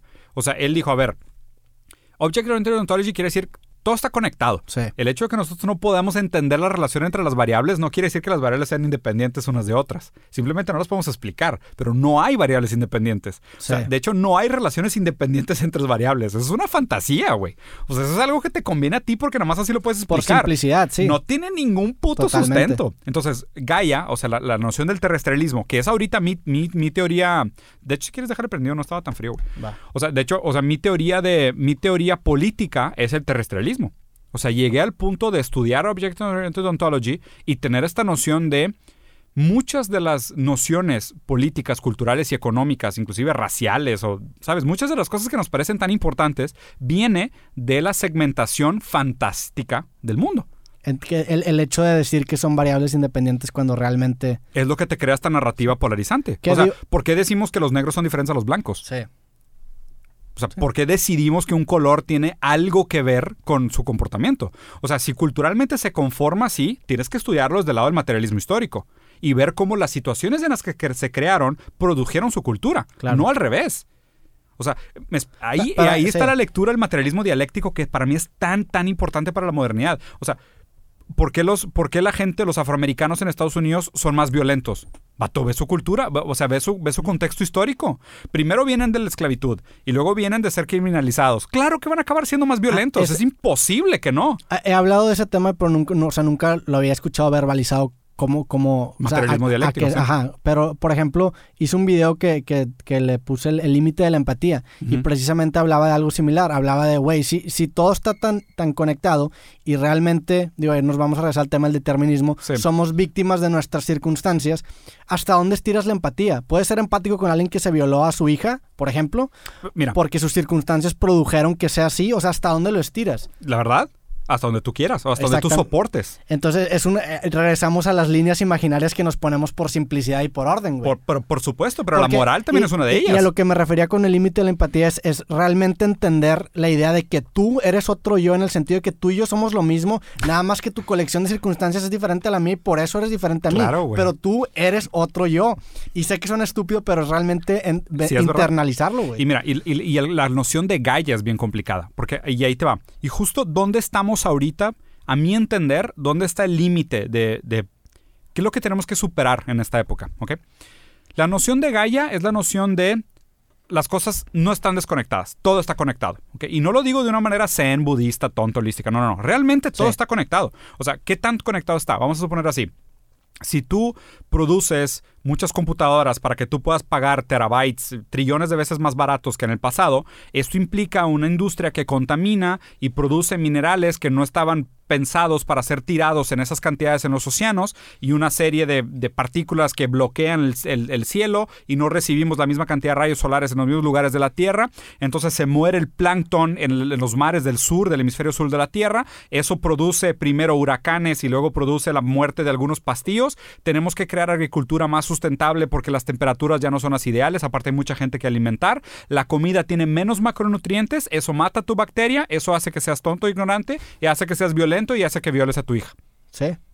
Ajá, o sea, a lo que voy es que todo es traceable Claro, a güey. eso. O sea, el problema es que no nos da. Ajá, O sea, no y- nos da la cabeza Y- para hacer todas las conexiones Exactamente, ahorita lo explicaste y parece ser mucho, pero no es ni siquiera una fracción mínima de, lo- Nada, de la complejidad que realmente implica entender que sus circunstancias son replicables. Exactamente. Escogí, escogí seguir una línea de pensamiento para conectar mil, o sea, conectar tus terabytes con el ejemplo que Sí. diste del- de, la viol- de los pedófilos, güey. O sea, traté de, de hacer un vínculo, pero sí puedo hacer un vínculo real. A ver, mientras más avanza, porque por ejemplo, mucho de lo que se entendía de psicología antes es que tu, tu- tu aparato psíquico operaba como el materialismo contra idealismo, ¿no? O sea, es, es- tu aparato psíquico, que es idealismo, funcionaba de alguna manera individual o autónomo de tu materia física. O sea, podía ser una persona sumamente moral con un cuerpo decrépito. Sí. Y hoy ya sabemos que no es verdad. O sea, yo te puedo decir, güey, mi hijo nació con una enfermedad que me metió a investigar ese tema a detalle. Yo sé que si tienes problemas en el microbioma, puedes desarrollar depresión, violencia, ansiedad por comer mal. Sí. Entonces, obviamente está vinculado a la Claro. tierra. Es- Eh, ¿Y por qué está vinculado a la tierra? Porque si la comida es mala y no tienes buenos macronutrientes, es más, si no comes la proporción correcta entre vegetales, carnes, granos, grasas y, y- y nueces y semillas, te jodes tu microbioma y te comportas mal. Sí. O sea, somos lo que comemos de una manera Es- tan directa, güey. Eso está bien interesante porque creo que en- intentando encapsular todo lo que hemos dicho, a lo que nos reduce todo esto y a lo que reduce el universo es a esta, esta interacción de tantas circunstancias que a final de cuentas, si lo puedes computarizar, reduce al universo a un número, güey. A determinismo. A, a un, a un string de números Sí, a una variable infinita. Ajá. Ayer vi la película de Pi, ¿no? de Pi, nunca la has Ah, visto. ¿qué, güey, es de mis películas favoritas, Está güey. cabrón. La Ayer la, vi por, caos. ayer la vi por primera ¿Nunca vez. la habías visto, No. Robbie? Está cabrón. Yo te la recomendé, ¿no? A lo mejor sí, güey. Me No la topé. no me la, la- me no la la viste después del podcast, porque la- hablamos de la película del podcast pasado. No. La, vi ayer sin, sin. De la nada. O sea, me la topé y dije, ah, me sonó. ¿Ves? Alguna variable debe Sí. haber en común. Seguramente, güey. Sí, seguramente claro, güey. viste una injerencia indirecta Sí. y, y por eso me hizo llamar Es la de mis atención esa películas película. favoritas. Pero, eh, eh, digo, esa película reduce a Dios a un número. claro. Entonces. Mathematics is the language of the universe. Once you understand it, you can explain the universe. que eso es, eso es- o sea, la- las matemáticas. Determinismo. Digo, las mat- y, y- y que, o sea, ahí vamos a llegar incluso a, a- a- o sea, que es la matemática. No, más que qué es la matemática, el, el- el- el entender que a lo mejor lo que nosotros entendemos como un determinismo es simplemente una capa del determinismo real. O sea, lo- Mm. o sea nuestra abstracción, nuestra ab- También. abstracción de lo que es un sistema determinista simplemente es un sugarcoat de lo que realmente es el hard determinism. Güey, sí, estaría, estaría, Estaría. Puede ser, pero sí Pero puede ser. sí, está, está interesante porque eso reduce todo el universo a un número, algo, algo computable. Está cabrón, o sea, sí, y, y al- al- lo que termina dando miedo es esta realidad distópica en la que tengamos esta capacidad de cómputo tan cabrón que reduzca a una persona un número. Está difícil, güey. O sea, pero a ver, No está tan difícil, güey. o sea, no, no, no, me refiero es difícil para nosotros. Ah, para pero ¿por qué? ¿Y por qué estamos justo en ese momento de la historia? La premisa de Gaia es esencial, ¿por qué? Porque nos estamos destruyendo. ¿ok? Entonces es urgente que la gente haga conciencia que tú no tienes que cuidar a la naturaleza, sino que entender el mundo desde una perspectiva terrestrial, o sea, de Gaia, es la naturaleza cuidándose a sí misma. Porque tú cuando dices hay que cuidar a la naturaleza, lo pones como un tercero, enajenado. sí, eh, eh, tú, tú simplemente eres una manifestación del ADN de la naturaleza que tiene por autorregularse. O sea, no hay una división per se. claro. O sea, no hay una división. O sea, es completamente arbitraria. O sea, es, vato, así, así de complejo. Si no existieran leones, la composición de la atmósfera sería distinta. Sí. Porque los leones hacen un papel de respiración donde ellos tienen una composición de qué tanto carbono y qué tanto dióxido versus qué tanto oxígeno. Entonces, si el- la atmósfera en sí ya es un resultado de exactamente cuáles son las especies que están vivas en este momento en la Tierra.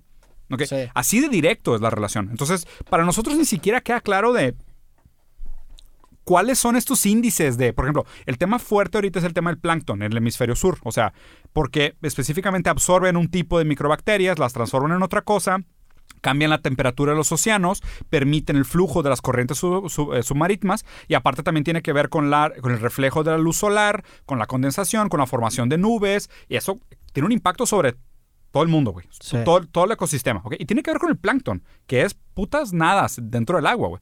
Y lo estamos cambiando nosotros de una manera muy irresponsable. Entonces, urge el cambio de visión a Gaia, ¿ok? ¿Cuál es el problema del cambio de visión a Gaia? Ser un sujeto es diferenciarte del otro. ¿Sabes? O sea, tú eres Roberto porque no eres Diego, porque Sí, no eres y- Y Patricia. esta es una antítesis de eso Es- completamente. Exactamente. que Entonces, llega- llegas a, una, a, un, a un colectivismo de que todos somos uno, güey. Que, que eso... Y, y- y- y- sabes, y en el momento que dices todos somos uno, o sea, y a ver, y, y obviamente es súper fantasioso pensar esto, probablemente no, tendría, es más fácil una extinción a que, a que Ah, perdamos esta claro. noción de la individualidad. Totalmente. O sea, y Porque es tan complejo que... Es que no, se puede so- pensar o sea, fuera so- de esto. sola- solamente puedes aspirar a momentos de eureka mínimos. De que, ah, y luego ya otra vez regresas a tu, a tu Pero es que sabes lo raro. sujetez. O sea, lo raro sería pensar, o sea, vamos a suponer, ¿ok? Alguien mañana despierta un, un fully woke, Ajá. alguien que esté realmente woke, Sí. ¿ok? Mañana despiertas woke y piensas como la tierra. Vas y te tiras, te entierras tú mismo, te cubres de tierra fértil y dejas que te traguen los gusanos y alimentas unos, unos- unas ramas, güey. Sí. O sea, no hay, o sea, no hay manera de justificar Eh, eso- el, el existir cuando hay tanta gente en la tierra, cuando se consume lo se consume. En el momento que tuvieras conciencia en la madre, desde el momento que me puse ropa, ya me di cuenta que soy irresponsable. Eh, Eso que dices está bien interesante porque me hace poquito te recomiendo, me aventé un video de un es un, un video que sacó un periódico en, en Inglaterra que se, se trata de un filósofo que está a punto de morirse, un filósofo de 85 años. ¿Es real? Sí, sí, sí, o sea, Es es- Noam Chomsky. No, no, no, no, no, no, o sea, ya, ya se murió. Ah, O ok, sea, ok. el-. Ah, perdón. Ok. Haz de cuenta que documenta sus últimos días y este güey ha, ha escrito varios libros relacionados con la muerte. Y el güey, es un documento, es un video súper bonito, te dan ganas de llorar porque el güey, pues, perdió a su esposa y te dice cómo es su vida solo. y- Ya. Y, él a la realización que llega para aceptar su propia mortalidad es precisamente entender eso o, o hacerse en paz con esta idea de que somos, yo soy la naturaleza, entonces al yo morirme realmente no estoy perdiendo nada, simplemente estoy regresando a donde realmente Ni siquiera regresando, nunca te fuiste. Sí, que, eh, a lo que quiero llegar es que creo que ese, o sea, creo que esas, que esas, ¿cómo, cómo le puedo decir? Esta singularidad propia, o sea, el, el hecho de verte como un sujeto es algo muy representativo de la temprana edad, o sea, de, de los 20 y los 30, y entre más grande te das, como que empiezas a hacer paz con eso. A mí me, me llamó mucho la atención esta idea de que, que esa forma fue, o sea, esa fue su Mm. forma de lidiar con la muerte. Y también hay un, hay- digo, hay, no me acuerdo también en dónde leí otra cita, que otra referencia que no me acuerdo, Si estuviera Pero- indexeada. pero di- dice, y sale en mi nuevo libro, dice que los, los religiosos este, dicen que la sabiduría es ver las cosas desde los ojos de Dios. que, que a lo que quiere decir, bajo el contexto estoico, que los estoicos dicen que la sabiduría es ver todos en el en the big picture, en el Claro. gran panorama. Y creo que es eso, es, es el entender cómo todos estamos relacionados. Y eso a su vez te quita un peso existencial muy grande de encima, güey. Pero lo difícil es, eh, a ver, eso, eso significaría superar el sujeto freudiano. O sea, hoy la manera como nosotros existimos o cómo explicamos nuestra manera de comportarnos es a grandes rasgos la teoría de Freud. Pero, pero no, ¿no crees que ese, o sea, esa, esa concepción del sujeto es una forma del- del- de la colectividad de poder funcionar? es pura narrativa. O sea, pero, pero es una forma de poder funcionar. Sí, o sea, claro. Si todo mundo eh, supiera que somos parte No, de y a ver, todo, y, y te no podríamos funcionar. güey. Inclusive la crítica podría ser aún peor. Podrías decir, somos lo que somos porque Freud dijo que así éramos. Sí. O sea, es, a lo mejor así no éramos antes, pero a partir del momento que se puso de moda la teoría de Freud, nos empezamos a comportar como tal. Y, y muchas del, ¿sabes por qué? Porque el materialismo dialéctico también se retroalimenta. Sí. O sea, el problema es cuando tú, vamos a suponer, las condiciones físicas que vivimos hoy, desigualdad, violencia, segregación, pobreza, escasez, mala distribución de recursos, o sea, el, el modelo capitalista real, o sea, lo que pasa realmente con el capitalismo, o sea, todo eso crean las condiciones materiales para nuestra vida, ¿ok? que a la vez le da luz a una cultura, a una subjetividad, a un tipo de arte, a un tipo de cosas. Lo interesante del materialismo histórico es que ahora le toca al mundo de las ideas interactuar con el mundo físico y retroalimentarlo. Entonces, tú podrías decir, el hecho de que nosotros vivimos de una sociedad de recursos ilimitados y que creó esta noción del individualismo y de la persecución de la felicidad individual y del mercado de capital y la mano invisible del mercado que se autorregula y el progreso de tus terabytes por trillones de por una fracción trillonaria del valor original creó las condiciones para que ideológicamente nos creáramos esta idea individual de las cosas y nos matáramos sí. que va a cambiar de manera retroactiva el mundo, de la- del mundo de lo, de lo material. ¿Sabes? O sea, lo interesante es ver cómo esto, o sea, por eso se llama dialéctica. O sea, porque es, o sea, se postula, se ante, o sea, se antepone Claro. y después se antepone a lo antepuesto. O sea, es, propones una hipótesis, la niegas y luego niegas la negación. Sí. Y al negar la negación sigue avanzando la dialéctica. E- Eso está muy interesante, digo, adaptándolo el tema, en el tema de, de- de creatividad, tengo un capítulo en un nuevo libro que se llama El progreso suicida. Y es precisamente eso, que progresar te da miedo porque es como matar a una Claro. versión anterior de ti mismo, Claro. pero la forma de encontrar paz es entender que esa nueva versión va a considerar la versión anterior. Exactamente. Es este proceso recursivo Sí. en el que cada vez mejoras, pero considerando lo que ya sucedió. Por güey. supuesto. Y, Sí. y- y- y siempre está incluido en la idea nueva la idea negada. Claro. O sea, O sea, la, la considera. Eh, La idea negada constituye la idea nueva. Y- Y, Totalmente. la idea nueva no existiría sin la idea negada. Entonces, o sea, de nuevo regresamos también a por qué la importancia de los debates. O sea, ¿tú cómo puedes tener una postura sobre un tema si nunca has considerado la antítesis del tema? O sea, realmente es- simplemente es posturing. O sea, estarías nada más diciendo algo por sesgo o por conveniencia. Pero si quieres realmente tener un argumento sólido, necesitas considerar también el contraargumento. Sí, necesitas, sí, totalmente, necesitas informarte y ver también que, que, o sea, de dónde te podrían atacar para entender también los puntos débiles de, de- Claro. de tu postura. ¿Qué, qué tan, ¿Cuál es tu, digo, tu rutina mañanera es, es ver las noticias, güey? ¿Sientes que eso tiene algún impacto en ti? O sea, negativo. Fíjate que no todos los días hago eso. O sea, para- mi, mi rutina mañanera es, o sea, mis hijos se despiertan sumamente temprano, entonces lo primero que hago es jugar con ellos, siempre, todas las mañanas.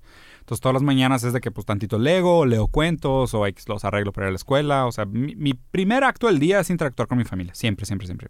De ahí, ya cuando llego al trabajo, digo, yo no desayuno, hago ayuno intermitente, o sea, solo como de 2 de la tarde a 8 de la noche. Sí, yo también. ¿Tú también? Igual. Sí, lo mismo. Entonces yo también no, no, o sea, no, no Sientes como que nada. estás ahorita súper sharp. 100, yo sí, también, güey. ahorita siento que estoy al 100. En las mañanas soy un Y es por pinche eso- razor, si, güey. si desayuno, güey, no estaría, letargado. no estaría así. Yo también. La neta está cabrón eso. Bueno, entonces aprovecho las mañanas para leer, ver noticias y hacer planes. O sea, mis mañanas son como lo más pesado intelectualmente. O sea, en las mañanas trato de informarme qué está pasando por el mundo, porque, pues, de nuevo, o sea, soy materialista dialéctico, materialista histórico. Pero, entonces- pero a lo que voy es que no, o sea, yo soy, yo hago lo mismo que tú, pero yo no leo noticias de nada. ¿No ves noticias de Y nada? Siento que es algo muy, muy egoísta de mi parte, pero me da paz. Pero pi- piénsalo, piénsalo así. No, o sea, O sea, yo no sé en lo que está pasando en la actualidad, no sé nada. pero ¿por qué usas la palabra egoísmo? O sea, ¿qué tiene que ver el egoísmo Porque, con ver o no porque ver noticias? creo, creo que culturalmente no nos conviene que no estemos informados. O sea, sé que, sé que en el colectivo no es, un, no es una acción con un... Con un No, pero dijiste egoísta. ¿Para a ti no te conviene ver noticias? No, e- egoísta en el sentido que solamente estoy pensando en mí y no estoy pensando en los demás. No nos conviene tener ciudadanos desinformados. Eso me Se- refiero con egoísta. ¿Serías menos, ¿Sería menos egoísta que vieras noticias? Sería menos egoísta que viera noticias, siento yo. Y sacrificaría algo que yo considero mucho que es mi, que, o sea, que yo valoro mucho que es mi paz. La, la palabra egoísmo me causa mucho problema porque uno, uno no puede dejar de ser egoísta. Estoy de acuerdo, digo, O sea, es, es egoísmo, es, es como la- decir objetivamente, le estás poniendo comillas. O sea, Sí, o sea, menos de que dejes de, o sea, cómo te sales de ti para pensar. O sea, a mí se me hace esas cosas que usan los falsos humildes para decir Sí. que son dadivosos o entregados. Pero, o digo, regresamos. a- a- a- entiendo que no puedes salirte del egoísmo, pero tienes que dibujar esa línea imaginaria por el bien del lenguaje y para que nos podamos comunicar. O sea, puede, puede ser. Ahí te va. Y a lo mejor lo que, me, lo que me causaba conflicto la es la palabra egoísmo, ¿no? Si dijeras de que una persona más considerada o menos considerada, o una persona más empática o menos empática, o una persona más involucrada con los conflictos globales o menos, sí. pues ahí sí, debatible. Pero, pero egoísta no, no, no creo que tenga mucho que ver. O sea, O sea, no- Es, es difícil de analizar, ¿sabes por qué? Porque el hecho de saber sobre el problema de los demás también te puede dar una falsa paz empática de decir, mínimo estoy enterado de cómo sufren los otros. sí. Y no necesariamente te hace actuar sobre ello. Y es lo mismo, la misma crítica que tengo sobre la gente que no usa propotes o la gente, ¿sabes? O sea, es como que es realmente un intento de información por lograr un cambio sistemático y hacer algo al respecto o simplemente es para sentirte woke y involucrado y, ¿sabes? Ay, sí, pobrecitos que sufren un chorro en África y déjame comparto un par de noticias. O sea, that's nothing. O sea, Sí. eso, eso literal es nada. De hecho, es- mi argumento es que es menos que nada. En- en- sí, en- entiendo completamente. Y digo, si reduces todo, yo creo que. De, de- o sea, de la otra vez tuiteé que la caridad es egoísta por eso. Porque lo haces para, para tener un. un- que otra vez es la palabra egoísta que te, que te molesta, güey. No, no, no me molesta, pero se me hace muy, o sea, no, Sí. no dice mucho, sí. A, a lo que me refiero con egoísta es que, por ejemplo, ahorita estamos en una época de pandemia. Yo me tardé tiempo en entender las medidas de seguridad porque no consumía noticias, no Claro. veo o sea, estamos esperando que la sociedad consuma lo que, lo que es lo correcto para todos para que Sí. todo el mundo lo haga. Si nadie consumiera ningún medio de información, no tendríamos un, un- un- un protocolo ordenado para combatir este momento de crisis en el que estamos. A De eso me refiero con egoísmo. De acuerdo. O sea, y, y, por O sea, estoy dependiendo de que los demás hagan el trabajo para yo enterarme. es que es bien complicado, güey. Sí. Pero pues esa es la noción de Gaia. O sea, la noción de terrestrialismo es realmente tú no estás desvinculado de nadie, sino que, o sea, a un nivel micro si quisieras. O sea, lo complicado es que tienes un límite de tiempo y que tienes que enfocarte Sí. en cuáles son tus acciones que tienen una repercusión positiva hacia lo que juzgas que deberías de ser tu moral, tu ética, tu visión, tu, tu proyecto de persona, tu proyecto de ciudad. O sea, tendrías que juzgar y decir dentro de mi tiempo limitado cuál es la mejor manera de usarlo y enfocarme en las cosas que yo creo que son las que generan un impacto mayor. O sea, eso debería ser la manera, vamos a poner, responsable de, actuar como humano. O sea, si tú dices, oye, ¿sabes qué? A mí, mi, o sea, mi impacto con la humanidad, o más, porque ni siquiera te- tendríamos que ver de que tú qué aspiras de la sociedad. O sea, para empezar, ¿aspiras a un cambio de la sociedad o la sociedad como está te da igual y te parece bien? ¿Sabes? Porque si, Sí. si, si dices, me da igual cómo sea la sociedad, yo me, voy a, yo me voy a manejar y me voy a conducir de una manera que para mí sea... Sí, totalmente. Y, y, pues ahí tienes muy poca injerencia sobre el mundo y te debería importar muy poco y deberías de opinar muy poco. Si tienes un proyecto de sociedad y dijeras, oye, ¿sabes qué? A mí me parece que la pedofilia está mal en todas sus instancias, entonces tengo que hacer algo al respecto. Ahí sí, pues tienes que hacer algo al respecto, no solo informarte. Claro. Entonces eh, es distinto porque tendrías que juzgar también lo que para cada uno es su proyecto de ciudad, o sea, su proyecto de pero sociedad. bueno, por definición, mi, mi, mi, o sea, el yo decir egoísmo, estoy diciendo qué es lo que yo espero de la sociedad, porque es mi, mi forma de medir mis acciones es, em- es pensar de que si todo el mundo hiciera lo mismo que estoy haciendo yo, Sí. tendría un, un impacto positivo para mí, digo, es, es algo completamente subjetivo o no, y Sí. esa es la forma en la que yo mido si, Sí. si estoy haciendo lo correcto o no. Por güey. ejemplo, con el tema de la pandemia, ¿cómo te sentiste? Porque de hecho, justo un comentario que te iba a decir, creo que, o sea, y te comenté, ¿no? Que siempre me taguean Sí. en tus videos, Ah, güey. sí, que, Que, que es gente amarranada, se quiere que nos agarramos a putazos. Sí, claro, que es gente que quiere que peleemos. Y la neta casi, o sea, nunca comento, pero no me acuerdo en qué momento, y, no, y sinceramente, ni siquiera me acuerdo si fuiste tú el que hizo el comentario o Jacobo que hizo el comentario al principio de, de la dificultad del encierro, o sea, Sí. de, de lo que implicaba para cada persona y la diferencia de cada persona de poder quedarse encerrado o no. O sea, ¿cómo fue para ti ese proceso, güey? Para mí fue bien sencillo porque pues yo todo el tiempo estoy encerrado. Claro. Digo, yo nunca satanicé a la gente que no, no, no sé, a mí, a mí el, el- la reacción, porque como tú dices, pues depende de... No, no podemos aceptar que una acción es la, es la acción correcta por definición porque ni siquiera tenemos experiencia en eso. O sea, a lo mejor, Porque lo correcto te implicaría que tuviéramos un consenso del destino y no tenemos un consenso del o destino. sea, incluso ahorita, por ejemplo, ahorita que estamos reactivando la economía, de cierta forma estamos como aceptando que la cuarentena no fue la acción correcta, porque cerramos, o sea, ahorita estamos, se podría argumentar que hay mucho más peligro salir ahorita que salir cuando estábamos en cuarentena. Y aún así hay gente en la calle. Con esos datos podríamos decir que entonces la cuarentena ¿Qué no fue, haciendo? que no fue la acción correcta en ese momento y cerrar la economía nada más mandó a la chingada a toda la gente que, que dependía de, de- de- de los ingresos que generaban sus, sus negocios.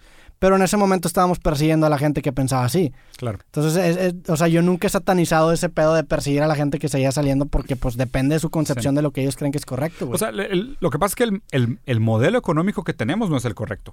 De Entonces hecho- no importa lo que hagas. A- a- algo, algo que te iba a preguntar es, ¿qué, qué opinas tú del capitalismo? Yo sé que es una, es una, es una pregunta demasiado grande, Sí, te, pero, te- pero te paso o- 40 o- horas. O ¿Cómo lidias con él? ¿Cómo, cómo- porque tú eres una persona, pues tienes tus negocios, Sí. o sea, te va bien económicamente y a, y a su vez tienes como que esta postura muy crítica del sistema capitalista. Muy, muy, muy, muy. Eh, o sea, habría que definir también específicamente a qué se refiere uno con capitalismo. O sea, no todo proyecto económico o no todo, no toda transacción de dinero necesariamente implica capitalismo. De hecho, a mí lo que me molesta es el capitalismo salvaje, si quisieras decirle así.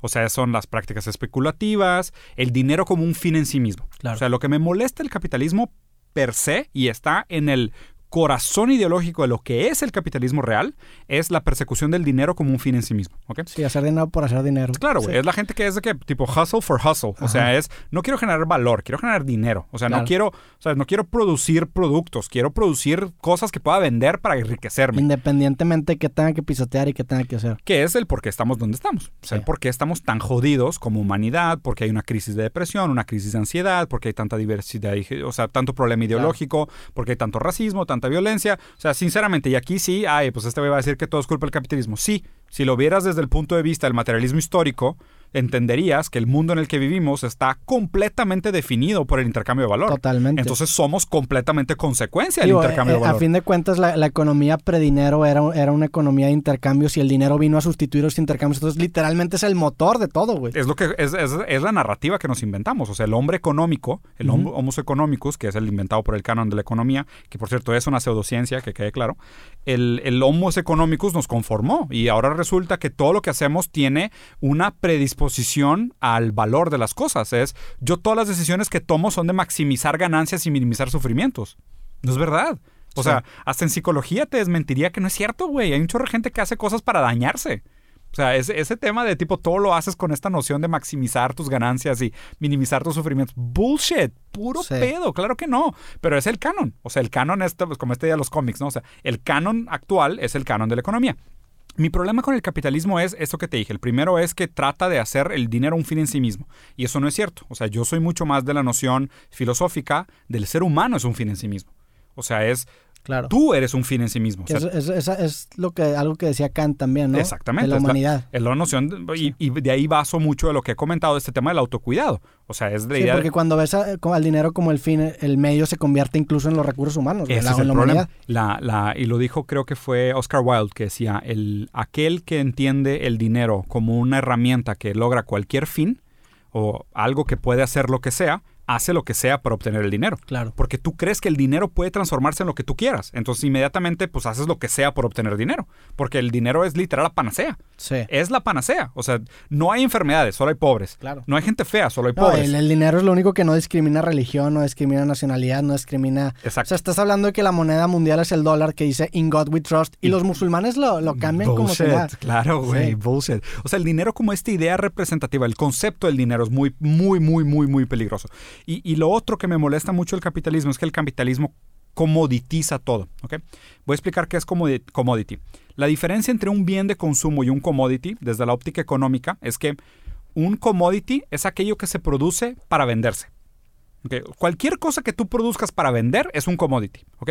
Hoy usamos la palabra commodity medio raro porque dice el commodity es un jugo de naranja, el acero, el petróleo, son commodities. Sí. Porque son productos que se usan en el mercado bursátil para generar intercambio. Pero en la noción pura de la economía, un commodity es un producto que se produce para venderse. Tú pudieras decir que este podcast es un commodity.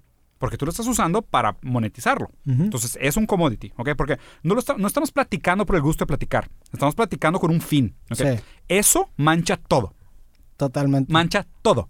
Todo, todo, de todo hecho, lo se, mancha. se podría argumentar que entre menos consciente estés de eso, mejor es. Claro. Pero es, es ignorarlo, o sea, es ignorar que, Pero que no hay quiere dos decir que no cámaras. sea. Ah, totalmente. Ese es el problema. O sea, es ignorar que Ese hay es dos el cámaras, problema. Entonces, a ver, ¿cómo pueden ustedes argumentar que toda nuestra vida no es culpa del capitalismo si tenemos esa noción de trasfondo en todo el tiempo? Sí. Obviamente todo lo que hacemos está manchado por el dinero. Todo, todo. Acabo de escuchar una entrevista increíble, güey, con una escritora española que tiene 25 años de edad y ganó el premio el año pasado de la mejor escritora de, Europa.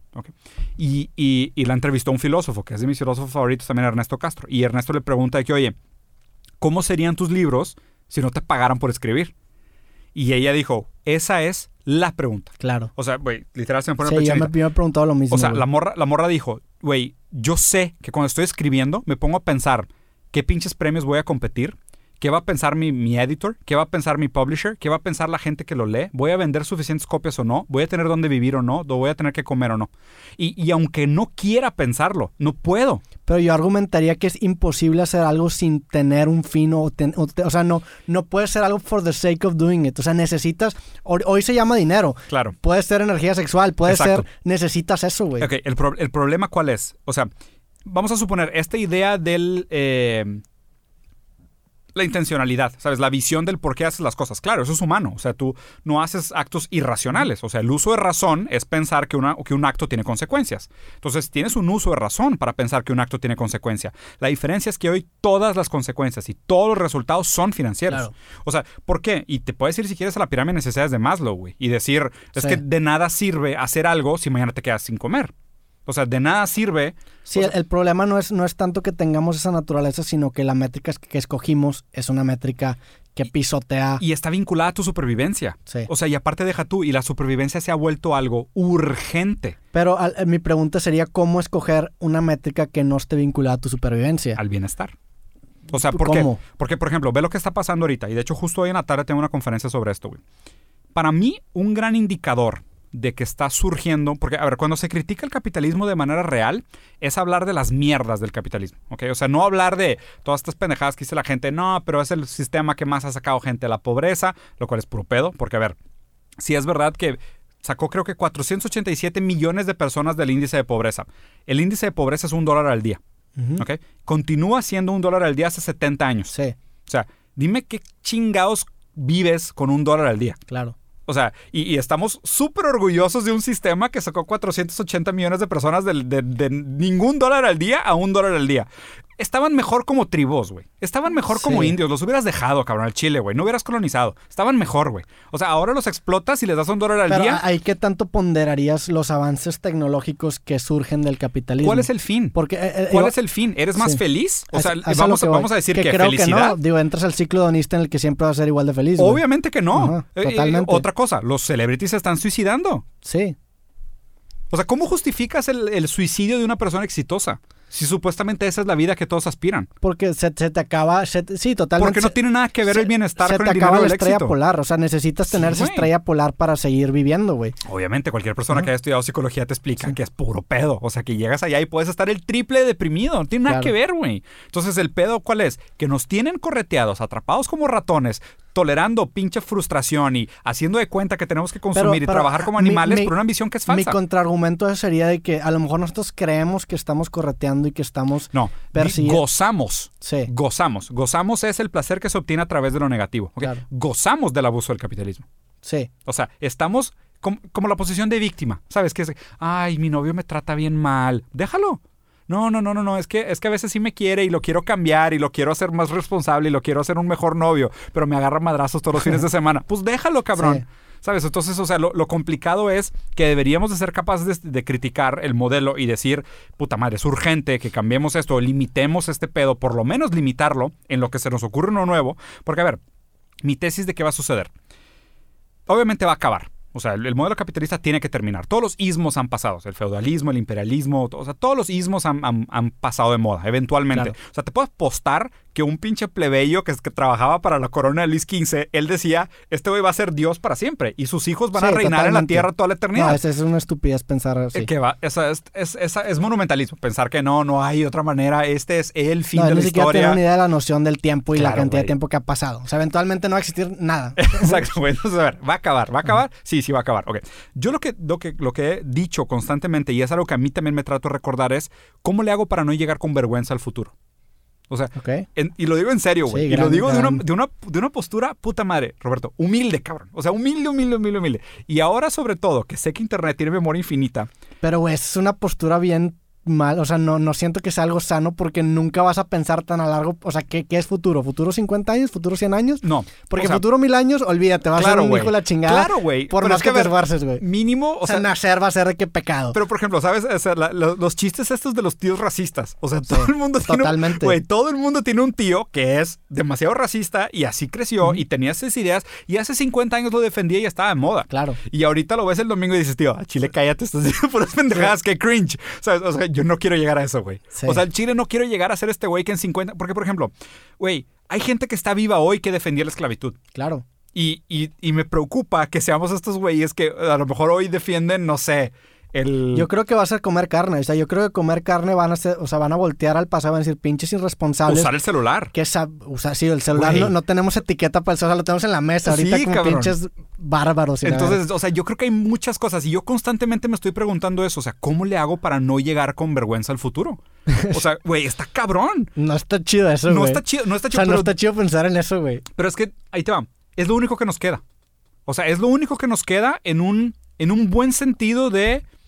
Es un tipo de egoísmo, porque es un sentido de autopreservación. Sí. Es un egoísmo empático. Pero ¿quién es, ¿quién es el futuro para decirte que lo que estás haciendo en el presente es incorrecto? O sea, ¿quién es el futuro Bueno, para determinar eh, oh, la normalidad. con- consi- considerando esta iteración recursiva que hablábamos pero, al rato. pero ve lo interesante, el presente cambia el pasado. sí. Ok, el, el presente cambia el pasado en un sentido de interpretación de la historia. O sea, tú, por ejemplo, pudieras decir, güey, oye, la colonización de Europa a América fue una pinche atrocidad. Pero pues no estaríamos teniendo esta conversación, güey, si Cristóbal Colón hubiera venido, güey, y se hubiera chingado a todos los indios. O sea, Sí. ¿sabes? O sea, es como que, ah, ¿y eso lo justifica? Hay maneras de hacerlo. Claro. Y esta es la frase importante, hay maneras de hacerlo. ¿Sabes? Porque pudieras decir, el ciclo de la vida del Rey León es como que, ah, sí, mira, hijo. Y de hecho, esta explicación tal cual sucede en la película. Mira, hijo, aquí están de que todos los animales y no los tienes que ver como nosotros somos depredadores y ellos presa. Lo dice León, ¿verdad? Sí. No, no, no pasa nada Son- porque nosotros un día nos morimos y nos traga la tierra y nos transformamos en un árbol y la jirafa se come el árbol y es el ciclo de la vida, ¿ok? Ahora imagínate explicar eso con el holocausto. No, ¿sabes? O sea, es- güey, suena cabrón de absurdo. Y en algún lugar escuché, era como que, no, no te preocupes porque sí, los alemanes mataron un chorro de judíos, pero luego no pasa nada porque los judíos se hacen millonarios y los alemanes se mueren y alimentan el pasto que se transforma en vacas y los judíos son ricos, Es- dueños de cadenas eso- de restaurantes. Eso es un, es un bias muy grande que Oye. es, el- es un hindsight bias. No, y la pregunta es, ¿y no hay una versión de la historia donde no existieron gas chambers? Sí. O sea, eso es no llegar con vergüenza al futuro. O sea, es muchas veces la manera y la intención con la que se hacen las cosas que regresando a mi premisa original, yo soy determinista y solo creo que nos creamos la narrativa. Güey, no te crees una narrativa tan estúpida. Totalmente. ¿Sabes? O sea, es mínimo, no, no, o sea, no te mames con las pinches narrativas que te inventas de, ah, es que es así, por ejemplo. Ah, lo de los géneros es construcción social, pinches posmodernos están locos, claro que no, solo existen dos géneros, son unos pederos, o sea, quieren ser reconocidos. Dude, let them. Sí. O sea, al chile, aunque no tengas una opinión, mejor cállate el hocico y déjalos. O sea, deja que la gente desee sexualmente lo que quiera desear. ¿Cuál es tu puto problema? O sea, a lo mejor dentro de 50 años nos vamos a dar cuenta que hoy, ¿sabes qué? La manera como medíamos los cromosomas X y Y estaba mal. Resulta que cada micro nano mega zoom centímetro milímetro de la patita izquierda de la Y ya podía determinar tu sexo y nosotros seguíamos pensando que era la X y la Y. Sí. Y ahora resulta que, oye, ¿sabes qué? Sí, resulta que una hermafrodita no tiene una composición sexual determinada hasta cierta edad y después inclusive lo que comes cambia tanto tu microbioma que puedes tener, ten- puedes tener algunas inclinaciones a otras preferencias sexuales. Y resulta que durante 50 años los estuvimos discriminando, diciéndonos que eran aberraciones o que eran inmorales porque no teníamos ni puta idea cómo funcionaba. O sea, por eso digo, no lleguemos con vergüenza Claro. al futuro, güey. O sea, si alguien te lo está diciendo, mínimo darle la noción de la duda de, I have no clue. No me molesta. O sea, ¿por qué chingados te voy a antagonizar si no me molesta tanto lo que haces? Por lo menos, así, si me equivoco. Oye, ¿sabes qué? Yo creo que dentro de los valores morales, mínimo tú, pues no vengas a imponerme lo que tú quieras que yo piense. Tú tienes derecho a pensar lo que tú quieras, pero no vengas a imponerme. Así, si estaba equivocado, van a decir, este cabrón, güey, ni siquiera lo reconociste. Bueno, Claro. mínimo leí lugar de que hablara. ¿Sabes? O sea, no voy a llegar con tanta vergüenza al futuro, güey. Me puse a pensar ahorita en que empezaste a hablar de los cromosomas. ¿No te deprime la idea que eventualmente tu trabajo de vida va a ser, eh, o sea, va a poder ser replicado en un procesamiento de un segundo? No, me da tranquilidad, güey. O sea, ¿Sí? la neta, ese tipo de cosas que me da tranquilidad. O sea, yo, yo sí creo que le hacemos mucho de pedo. O sea, sinceramente. Y, y, para mal. O sea, porque, por ejemplo, pudieras decir, mucho de lo que vivimos hoy del tema de antagonismo político, de racismo, de discriminación, es pura narrativa. Es pura narrativa. O sea, no tiene sentido que exista, güey. Es pura narrativa. O sea, todo este tema de nosotros contra ellos, izquierda contra derecha. Todas las dicotomías son narrativas inventadas. El ustedes y ellos siempre es un una puñeta mental. El populismo. que, es, digo, que es una forma de empujar una agenda. ¿Estás de acuerdo? Entonces, o sea, neta necesitamos todo ese tipo de cosas. O sea, no podríamos tener preguntas más fundamentales, más grandes. Y es problema, o sea, por ejemplo, ahorita es lo que me lleva a antagonizar tanto el tema de las universidades. Que es, oye, la gran mayoría de las carreras son pura ideología, güey. Claro. O sea, ¿para qué chingados estudiar mercadotecnia? Y para qué nueve semestres, güey. O sea, digo, ahí nos vamos también en un tema rígido comercial de... Claro, güey, están creando obreros, güey. O sea, literal, es que está, está bien raro este porque es un castillo de cartas. O sea, es las, las grandes profesiones de éxito hoy son las profesiones que perpetúan el modelo económico. Sí, de hecho yo cuando estaba en carrera saqué un artículo criticando precisamente eh, mi carrera en ese sentido. Yo hablé, se llama el artículo Los, los ingenieros de software son servidumbre, algo así. Porque, güey, porque, lo, o sea, te educaban. Yo, yo siempre he tenido esta idea de usar la programación como una herramienta personal. Como para, un lenguaje. Para yo exponenciar mis propios proyectos. Oye, ¿sabes qué? Tengo las herramientas para hacer mi propia página de internet, para poder automatizar, por ejemplo, mi edición de, de, los podcasts. Pero toda la carrera lo que te busca, o sea, lo que buscaba hacer era que te ponían a hacer proyectos en el que tú tienes que ir con un cliente a preguntarle qué necesitaba él para, para poder desarrollar sus problemas. Y, güey, me, me impactaba mucho porque en mi carrera había gente muy brillante, güey que, por ejemplo, yo le preguntaba, oye, güey, ¿no se te antoja hacer otra cosa? Y me dice, no, a mí no me gusta resolver problemas. O sea, es, una, es un adoctrinamiento. literalmente meter a gente brillante en una rueda de hámster y te vas, güey, te vas, por ejemplo, a modelos eh, laborales de Google, de Facebook, de estas empresas gigantescas y haz de cuenta que cuando vas y las visitas son como un all, son como un all inclusive en el que viven estos güeyes para estar totalmente generando y solucionando problemas que les plantean. De hecho, eh, justo en esa, en esa cuestión es lo complicado, güey. ¿Cómo guías o cómo juzgas los resultados de las acciones si no tienes una visión? No se pueden juzgar. Totalmente. O sea, es muy difícil. Y, en esa falsa premisa, o más bien, no, porque no es falsa, es una premisa que sí tiene validez. En esa premisa se construyó el capitalismo. ¿ok? ¿Por qué? La noción es, si nosotros tuviéramos una idea de cómo debería ser la sociedad, podríamos juzgar y decir, tú estás mal, yo estoy bien, porque tenemos un fin. Tenemos un fin en común. El problema es que los fines en común acaban siendo dictaduras. O sea, cuando una persona tiene una visión del mundo, se la trata de imponer a los demás. Oye, ¿sabes qué? Los hamsters son las mejores mascotas. Fuck you. I hate hamsters, güey. O sea, no, guerra. ¿Sabes? Entonces, o sea, por cosas muy tontas se, se, se crea eso. Y además, los sujetos se conforman por el antagonismo con lo otro. Entonces, es obvio que nunca va a haber un consenso. Entonces, el único consenso que deberíamos de tener es el terrestrial. Es el decir, pues es un tema de supervivencia. O sea, todos estamos de acuerdo que queremos existir. Pues no todos, güey. Hay gente que se quiere suicidar, hay ah, gente bueno, pues que... mátate. Ajá. O hay gente que quiere que se mueran todos. Bueno, ok. Entonces, Yo quiero poner una bomba. Pues es que Pero quieres existir. No sé, güey. ¿Quieres existir para gozar la muerte del otro? Pues, Tienes que existir para gozarlo. Pero quieres matar al otro. No, pero primero quieres existir. O sea, el existir antecede, porque el que no existe no percibe. Podrías, o sea, podrías, sí, cierto, tendrías que existir para sentir el placer que conlleva. El existir precede cualquier otra necesidad. Si tenemos todos la necesidad de existir, lo que tendríamos que validarle y enseñarle a todos es que para existir, la única manera real de poder continuar con el proyecto de existencia es el terrestrialismo. Sí, me causa ruido el, hecho de decir que todo el mundo quiere existir porque no creo, güey. Bueno, entonces si no quiere existir, no existas. Sí. O sea, ¿sabes? O sea, porque si no es cínico. Pero, ajá, pero puede, puede haber gente cínica. O sea, ah, puede, puede, haber gente que quiere que nadie exista, güey. Ah, bueno, pues, o sea, no existas tú primero. luego vemos, no luego negociamos. No existes tú primero, no te vas a dar cuenta que claro, güey. Exactamente, y rápido desaparece en todo el mundo. Pero vamos a suponer, ¿ok? Como no existen las, las, las, las all-inclusive utopias, o sea, como no existe una noción, perdón, me cago usar el inglés.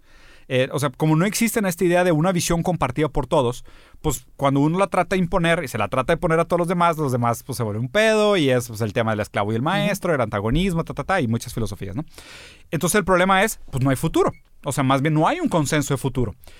El, el capitalismo o el mercado es una manera de filtrar utopías. Porque es, oye, pues cada quien tiene derecho a plantear la suya y el mercado juzga cuál utopía es la mejor. Claro. Entonces, oye, yo digo que los formatos de una hora y media de pláticas entretenidas es la manera como la gente debería consumir contenidos en la tarde. Pues la gente que, invierte en ti, en tiempo, en dinero en lo que sea, cree en tu utopía. O sea, cree en tu proyecto de, de sociedad.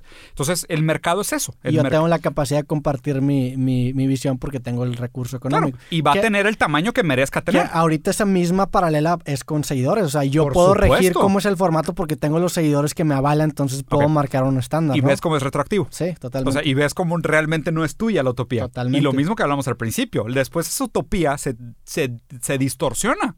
Entonces, la premisa es. La premisa del mercado es que los negocios o los modelos de negocios solo crecen hasta alcanzar una cierta masa crítica donde responden las necesidades de sus consumidores. Bullshit. O sea, totalmente bullshit. sí, claro. Bullshit total, güey. Y esa es la premisa del por qué existe el mercado. Sí.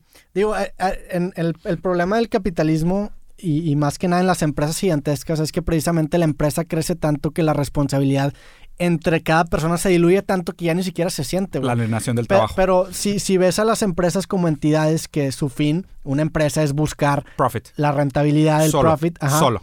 En una empresa, Solo. Sí. yo, yo diría que sí, pero yo para mí el- el- la ley o el gobierno tiene que regular a las empresas porque no puedes, o sea, no puedes juzgar a una empresa por no actuar como empresa, o sea, porque la línea es, Que la- es no actuar como empresa. o sea, no buscar siempre la rentabilidad. No, o sea, por eso, una empresa siempre busca la rentabilidad. Sí. O sea, una empresa sin rentabilidad Totalmente. no existe. Ok, es, no, o sea, no es, no, o sea, dentro de la definición del capitalismo, o sea, el objetivo de una empresa es buscar profit. A, a lo que quiero llegar es que son estas, o sea, imagínate, son estas máquinas salvajes y despiadadas, hambrientas de dinero, que tú le tienes que poner las reglas siendo tu gobierno, siendo Sí. tú cualquier derecho humano, por ejemplo. Tú eres keynesiano. ok. O sea, la, la gran diferencia, o sea, los dos grandes pensadores que definen la economía moderna es Hayek y Keynes. ¿ok? Keynes o, o Keynes es el que, des- el que habla del capitalismo, pero con un Estado fuerte que lo limita. sí. El qué tanto es fuerte es lo que cada grupo, cada partido define qué Es que tanto es no, fuerte. no, es que el- no sé si soy totalmente de ese, porque no sabría decirte si creo que, el- si creo que el Estado es la el ente que los deba moderar.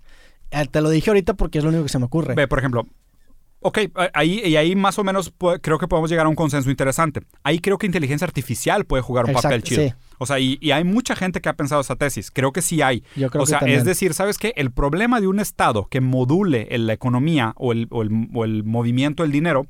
¿Por qué? Porque a fin de- Y, güey, esta historia está chingona. La primera vez que... se- y, y ve cómo funciona la cosa del materialismo histórico. Cuando dejamos de ser nómadas y nos establecimos como agricultores, empezamos a producir. ¿ok? El tema de la producción, y esto viene en, en Sapiens. Sí. O sea, cuando empezamos a producir es de que, oye, pues, güey, pues hay un chingo de trigo. Eh, pues sobró. Guárdalo. ¿Dónde lo guardo? ¿Para quién lo guardo? Sí. ¿De quién es? Entonces empiezan a ver los primeros acuerdos mercantiles. Es, oye, pues tipo, yo trabajé la tierra, pero la tierra era de todos, entonces pues a nosotros nos toca un porcentaje de ese almacén de trigo.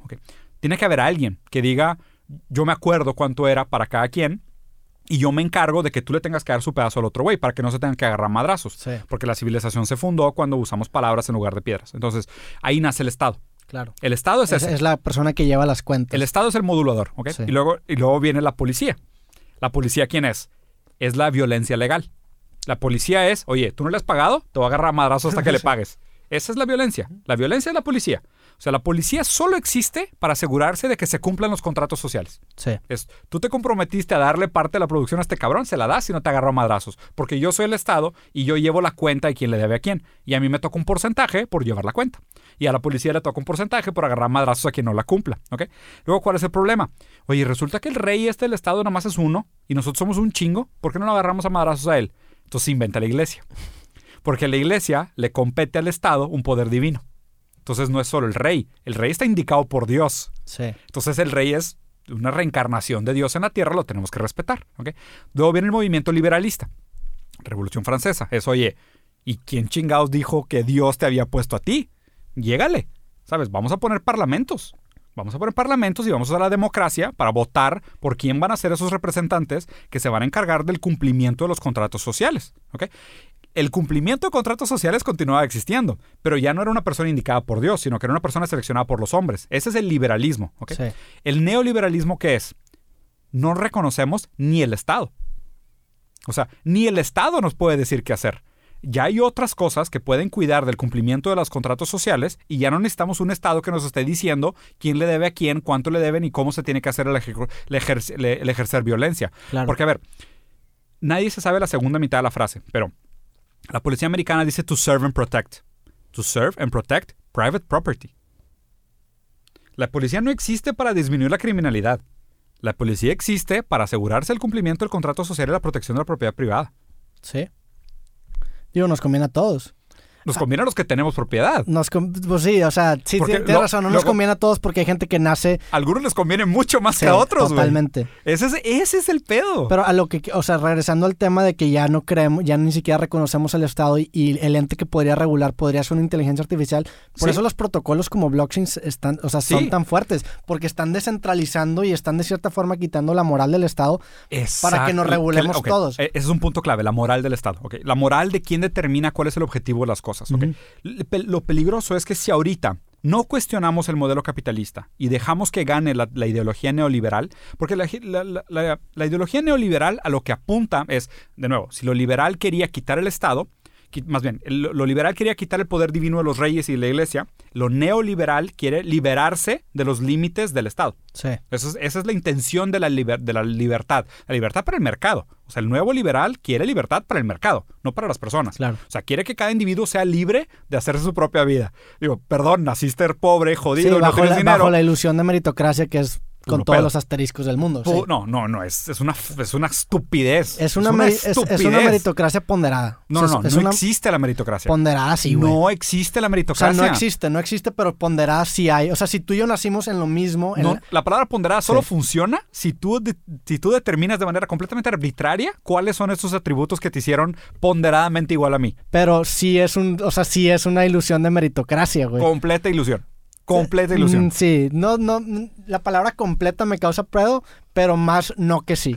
Totalmente. Quiero que me des un argumento, un argumento. ¿Ok? Es, güey, entre dos Sí. gemelos no se dan los mismos- las mismas cosas. Totalmente, pero ahí, podría, ahí lo que podría hacer es determinar variables críticas que determinen... ¿Ves? Es completamente Sí, arbitrario. ah, no, pero, o sea, totalmente. Completamente Lo arbitrario. que determina esas variables críticas es arbitrario. Completamente. Sí, entonces, pero- entonces no hay meritocracia. Pero, Pero es, es que es una meritocracia para los que están en el mismo piso. A eso me refiero. No es una meritocracia global. es que, güey, entre el mismo Yo sé, piso existe... Sí, Tienes razón. Ah, O sea, no, no es una meritocracia. Imposible, ni trates. O sea, no hay nada que ganar. Ah, está bien. No, no, en serio, o sea, no hay nada que ganar. O Sí. sea, porque, cu- cual, y, a ver, y pe- lo peligroso para mí, cualquier intento de defender la meritocracia justifica muchas de las cosas como son.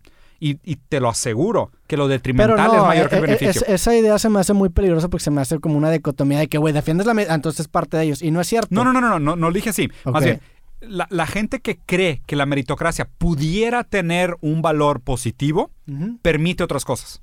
Sí. Eso, eso es lo peligroso para mí, de, de, de usarlo como, como un caballo de Troya. Es que se a mí se me hace más peligroso decir que es que completamente caótico. No, no, yo lo que dije es que no agrega valor. O sea, no, no es, no es una meritocracia, obviamente no es una meritocracia per se, pero sí tiene partes meritocráticas. Y si estás en el mismo piso que otra persona, ese piso que se Mira. determina por variables, Mira, para tú que no sea- controlas tu IQ, tú no controlas Mira, tu... vamos a suponer, yo creo que el esfuerzo de dos personas que, que existen en un contexto similar sí tiene un resultado sobre su- la calidad de vida a la que pueden aspirar. ¿Estás de acuerdo? Ajá. Sí. No tiene nada que ver con meritocracia. Pero bueno, es que si, si, si nos vamos al determinismo y estás hablando de dos instancias similares o iguales, Sí. va a haber una meritocracia que la distinga. Digo, para empezar, me planteé la noción suponiendo que el éxito era la meta, Sí. ¿sabes? Lo cual a lo mejor tampoco es verdad. Pues de- digo, depende de la definición del éxito de cada quien. Entonces ya todavía, todavía se pone más raro. Todavía está. A, lo- a lo que quiero llegar es que, bueno, que te causa problema la palabra meritocracia. Sí. El esfuerzo, que, que- cómo, o sea, que, cómo, cómo podría decirle a No sé qué plante o sea, qué hipótesis quieres hacer. Que si dos personas tienen las mismas variables críticas o similares, Ajá. va a destacar casi siempre, porque obviamente hay excepciones, te puedes morir a los 15 años. ¿Destacar en qué? destacar en, en- en la narrativa que sea que tú te inventes con base al esfuerzo que sea que tú te programas. O sea, que Sí. es una, es una, es un, digo, a fin de cuentas es una historia que tú te construyes y tú la vas a seguir a pie de la letra. ¿De acuerdo? A eso es lo que me refiero con esa ilusión de meritocracia. Vives tu Nomás no vida... uses meritocracia y estoy de acuerdo. Bueno, ¿qué uso, güey? Nada, la explicación que dice está perfecta. ¿Esfuerzo? ¿Sí? ¿Esfuerzo orientado? Sí. es una A, tu- meritocracia. a tus propios, a tus propios objetivos. Pero es esfuerzo orientado. Ajá, esfuerzo orientado a tus propios objetivos. Pero ¿por qué es meritocracia? Porque la cracia lo pone dentro de la sociedad. Pero por, al- a lo que te causa, te causa problema la cracia. Por- claro, porque Sí. lo constituye dentro de Bueno, una expectativa de que lo que todos Sí, deberíamos de te- aspirar. Ok, ya te entendí. La, la, la cracia te, te, te, te causa problema. El mérito en general. Mérito no tengo esfuerzo, ningún problema. ok, Perfecto. esfuerzo. Güey, o, o sea, por más que quisieras, o sea, una obra de Dalí no debería valer lo mismo que una obra Sí, de un güey que sí, es no- no pintor es- de fin de semana. No sería meritocracia, sería, ¿cómo, cómo podrías decir? de ¿Mérito? El gobierno de uno. O sea, el... el- Pues es que claro, y como cada quien debería sí, ser... o sea, ahí sería autocracia, no sé, no. Es- Pero a lo que quiero, eh, o sea, ¿Ves lo difícil que es pero hacer tiene, esto? es que sí tiene tendencias mer- meritocráticas. O sea, no, no cráticas, pero de mérito, si, si Pero- te causa el Pero la porque ideológicamente estamos condicionados a conseguir dinero para pagarnos la vida. Sí. O sea, es lo raro, güey. Es muy difícil abstraer. pu- puedes hacer que tu, que tu definición de éxito no tenga que ver con dinero. Digo, no es lo común, ¿verdad? Pero se puede. Obviamente, pero ahí lo que te van a criticar es que van a decir en qué le agrega valor un, no sé, vamos a suponer que soy escultor con excremento de vaca. O sea, ¿en qué le agrego valor yo a la sociedad? Porque pues obviamente mucho del sentido del mercado es que tú tengas que Ah. agregarle un valor a la sociedad. Sí. Y es, pues tú tienes que perseguir lo que tú quieras Pues, mientras digo, aportes. Si, si esas esculturas de mierda le dan un valor intrínseco a alguien, podrías. ¿De qué, le- de qué sirven los músicos? Pues te dan un valor intrínseco, Bueno, te sentir de cierta forma. Ahí tendríamos que entrar al tema de estética y arte porque pues, sí juegan un papel. Sí. O sea, sí juegan un papel en el sentido de que muchas veces el arte comunica aquello que el lenguaje no puede comunicar. Totalmente. Y a lo mejor yo hago las esculturas de excremento de vaca que son, güey, pinches piezas políticas. y me hacen llorar a no, la pinches esculturas, Sí. po- la pongo, güey, que en generas una medio. revolución Sí, de- güey, y la gente de que, güey, nunca había visto de que una cruz hecha de caca de vaca, wow, game changer, ¿sabes? No sé, güey, lo que sea. Vamos a suponer que sí, pero ahí la sociedad es la que te va a atribuir ese valor. Sí. El problema es que nosotros de alguna manera nos conformamos a esta idea de lo que la sociedad espera de mí. Y lo que la sociedad espera de mí está, puta, por todos lados contaminado por ideología. O sea, es... Y, y- y lo difícil es que es lo que la sociedad espera de mí. No tenemos un proyecto de sociedad. O sea, no tenemos una visión de cómo nos gustaría que fuera la sociedad. ¿Por qué permites que la imposición social de tienes que ser exitoso, tienes que ser bien hablado, tienes que ser moral, tienes Pero que, es que, ser es ético? que creo que para llegar a ese propósito tenemos que pasar por el proceso de mejora continua que nos va a dar ese... eh, O sea, Bueno, siento yo, sí, güey. el problema es que se acaba el tiempo. Sí. Pues sí, pe- y, y- y justamente esa, esa variable de tiempo hace que, que estemos en, en ese proceso de mejora continua, güey. Bueno, el- ese es el problema. O sea, la idea O sea, es... es un, es un- es y un a ver, proceso empírico. y lo- lo no, ching- no, no naces con ese propósito ya establecido. Y, y es lo chingón, o sea, te, te lo digo, o sea, yo me metí a estudiar tipo economía y, y- y mucho de la historia del, del capitalismo y de la evolución, o sea, me metí a estudiar globalización, neoliberalismo, posmodernismo, capitalismo, ontología oriental, objeto, o sea, para poder tener este tipo de pláticas. Y es, oye, si tuviéramos tiempo infinito y recursos infinitos, es el mejor modelo. Totalmente. Quédate con el capitalismo, porque a lo mejor vas a tener un millón de quiebras, vas a tener dos extinciones, Sí. cinco guerras mundiales, Total, y- y pero puedes- eventualmente puedes vas a llegar. Y estoy de acuerdo con eso. El yo no- problema es que no hay tiempo y no hay yo no estoy diciendo que sea el mejor modelo, yo estoy diciendo que es el único que tenemos. ¿Qué otro tenemos? No, no, no. Me queda claro que es el único que Ah. tenemos. Me queda clarísimo. Pero no por eso te, te quita de criticarlo. Exactamente. Y es justo lo que la gente tiene que entender sobre este tema. Primero, no hagan a dominance. ¿ok? Sí. A, a dominant es, haz de cuenta, ay, güey, qué fácil criticar el capitalismo con un celular en la mano y teniendo empresas. O sea, siendo parte del capitalismo. Dude, es como si dijeras, eres esclavo, no te quejes del rey. Sí. Porque pues el rey te ha de comer. No te quejes. O sea, ¿cómo te vas a quejar del rey si el rey te ha de comer? Totalmente, pero Eso, pues... eso se llama ad hominem y es la primera falacia del debate que se tiene que rechazar. O sea, Pero, una pues- persona tiene que estar separada de sus argumentos. Pero yo, por ejemplo, tomando la- el, el Devil's Advocate y criticando un poco lo que has dicho, o sea, tú has criticado a muchos actores que hacen lo mismo. ¿Qué que, hacen qué? que- que le tiran a la industria o, o intentan hacer mensajes activistas, Pero- pero ellos siendo parte del problema. Pero sin tratar de cambiar nada. pero no, no va, o sea, va más orientado porque por quién te los está diciendo, ¿no? Porque pues por la, la, la empresa que los financia, bla, bla, bla, bla. Sí, o sea, es, es, es sumamente complejo. O sea, yo, yo soy sincero, por ejemplo, lo que, lo que dijo este, ¿cómo se llama el cabrón este que los Emmys, güey? ¿Quién? El vato este de Afterlife. El inglés este que es Ricky una... Gervais. Sí, Ricky Gervais. que Lo amo, güey.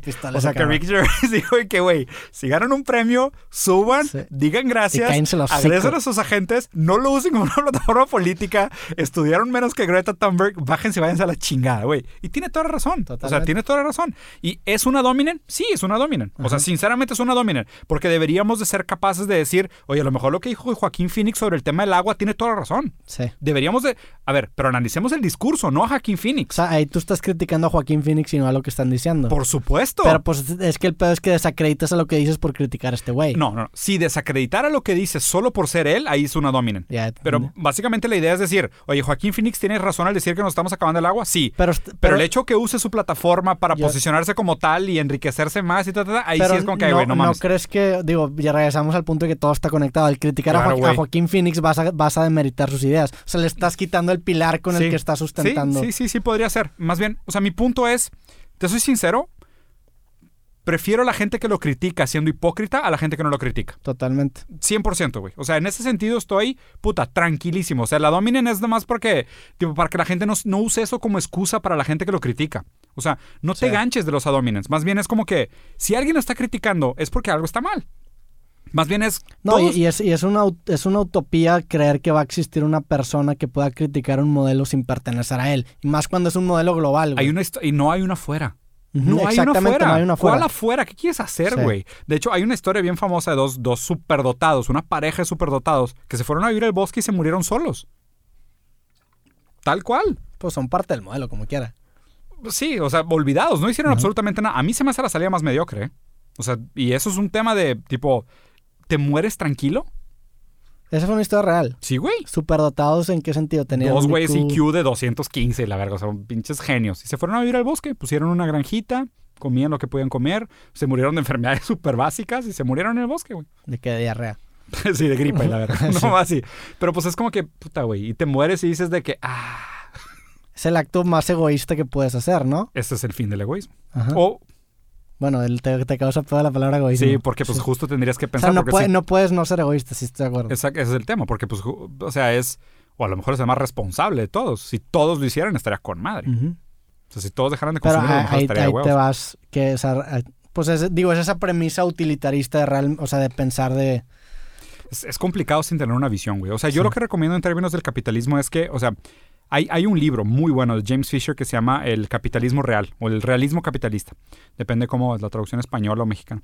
Eh, vale la pena que lo investiguen. Aparte hay muchos videos en YouTube de 15 minutos que explican el realismo capitalista. Es como esta idea de lo que realmente sustenta el modelo, o sea, lo que realmente propone el modelo, lo que realmente pasa, ¿sabes? O sea, no esta idea utópica tonta de, ay, individualmente persigues tus objetivos y alcanzas grandes cosas, lo que es la realidad para un 5 o 6% de la población del mundo, Sí. ¿sabes? O sea, el realismo capitalista es lo que sustenta que ese 5 o 6% pueda tener esa individualidad, o sea, puede tener ese bienestar sustentado completamente por el sufrimiento ajeno. Sí. Completamente. Y hay otro libro muy bueno de un, de un economista que se llama And the weak will suffer what they must.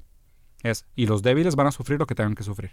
Y, y sabes que para mí fue, o sea, y muy en lo personal, o sea, menos teórico, Roy. O sea, tener un hijo con discapacidad, güey. O sea, para mí fue un tema, un parteaguas, porque es, él, aunque quisiera trabajar, no podría. Sí, O sea, él está completamente condenado a ser un marginado subalterno toda su vida. Porque completamente por lotería genérica. O sea, por lotería.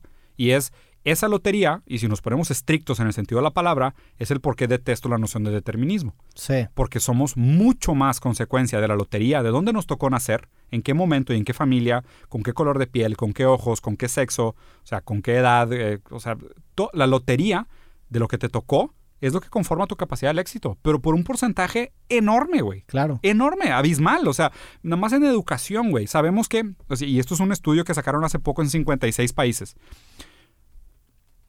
Tu calidad de vida, o sea, tus, tus condiciones externas, es eh, estabilidad familiar, acceso a buena alimentación, violencia en el barrio, eh, distancia de la escuela, eran como seis atributos. Seis atributos externos a ti, externos a ti, completamente fuera de tu mérito, ¿ok? Seis atributos externos a ti te imposibilitan de aprender siete de cada diez cosas que te enseñan. Sin que tenga nada que ver con tu cerebro. Sí, O sea, ¿cómo, o sea, ¿cómo puedes construir una sociedad encima de esa premisa, güey? claro. Digo, así, o sea, entiendo, está pinche, o sea, sí, sí entiendo, mi hermana también tiene discapacidad y, y entiendo esa, esa frustración de cierta Sí. manera. Pero pues, ah, digo, desde, desde fundamentalmente la naturaleza ha avanzado así, o sea, tenemos este proceso de selección natural que premia variables aleatorias que tú no controlas. No llegues con vergüenza al futuro. Totalmente, sí, estoy de acuerdo con eso, la neta. Ese es, ese es el pedo. O sea, es. Me, me molestaría mucho, güey, que, que llegáramos a una singularidad o a un tipo de... Vamos a suponer lo que está proponiendo Elon Musk con el tema de Mindlink. Que también tienes un problema grande con Elon Musk. Sí, con todos los billonarios. El, ¿Cómo se llama el Mind? Neuralink. ¿no? Neuralink, lo sí. que está proponiendo Neuralink. Vamos a suponer. ¿Quiénes van a ser los primeros en tener acceso a Neuralink? La gente que más... Sí, y- y de- esto, o sea, esta idea de que eventualmente gap va a crear súper pobres y súper ricos, porque Ya- ahora la ventaja no hay. solamente va a ser... Ya los hay. Ya Mi los hay, pero lo va a exponenciar. Mi premisa es que las primeras personas que tengan acceso a Neuralink nos van a hacer inválidos a todos los, a todos los demás. Probablemente, güey. No, es un hecho. Sí. O sea, si hoy con automatización hay mucha gente que antes tenía un talento que era valioso para el mercado y ya no lo tiene, ahora se consideran como discapacitados. Sí. El problema es que Neuralink va a hacer a los ricos autónomos. O sea, porque tengo mano de obra que me fue a fabricar todo lo que consumo. No necesito contratar a nadie. Y aparte tengo Neuralink. Tú eres un inválido. Sí. O sea, te- tengan ese cuidado con cómo tratamos a los inválidos hoy, porque vamos a ser todos inválidos en algún momento. Ya sea por edad, por O por, o capacidades por el gap tecnológico. o por el gap tecnológico. Digo, puede pasar, pero creo que es una visión distópica. No estoy seguro que llegue a pasar porque... Prefiero, ¿sabes por qué? Porque la negación de la negación es el proceso. Sí. Entonces yo voy a negar lo que hay hoy siendo distópico y voy Sí. a tratar de negar la Pero, negación. pero, sí, tienes razón. la- el, el- el- el ver el panorama distópico te hace tomar acciones. Only the paranoid Ajá. survive. Sí, sí tienes razón, güey. Güey, imagínate, porque si estamos todos optimistas y todo se puede siempre y todo va a estar bien.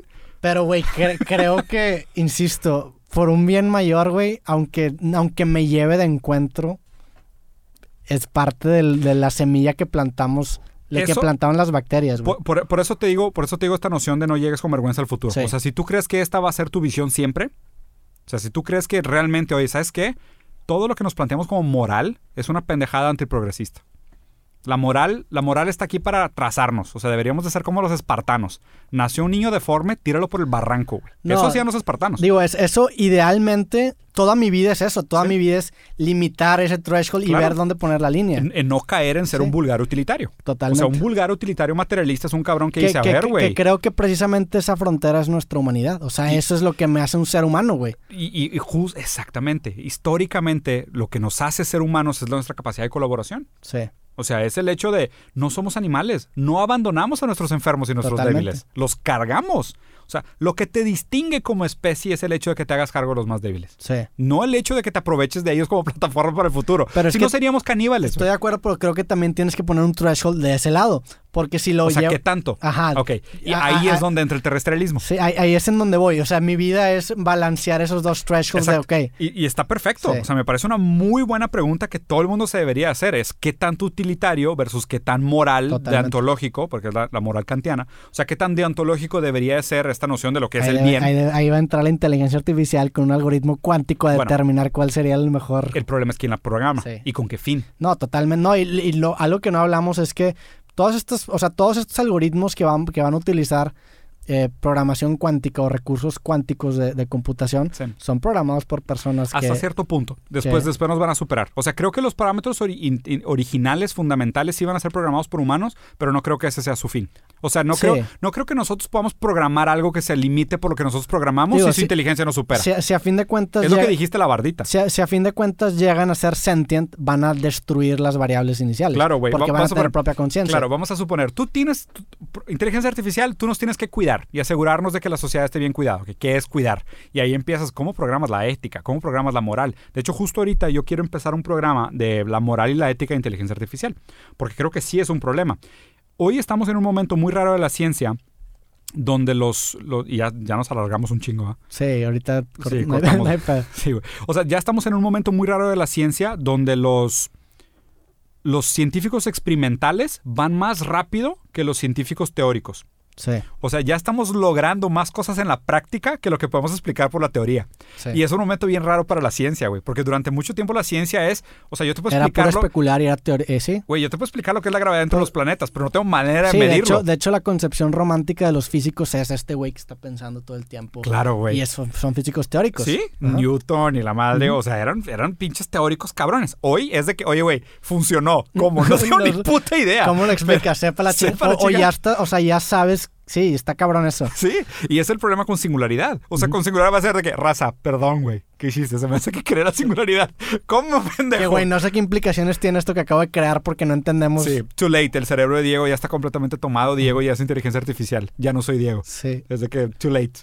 Es, ese es el pedo. O sea, eso es lo que me preocupa. Y a ver, y, y sabes que en mi gran, en mi gran como cinismo poético, güey, lo que estaba pensando justo cuando vi el capítulo de Elon Musk, que estaría de huevos, pero de huevos, que también despierta la inteligencia artificial, Elon Musk y otros 3 millones de, de, millonarios que alcanzaron a pagar a Neuralink justo en el momento donde se dio la singularidad, acaban siendo los esclavos eternos de los robots en el futuro.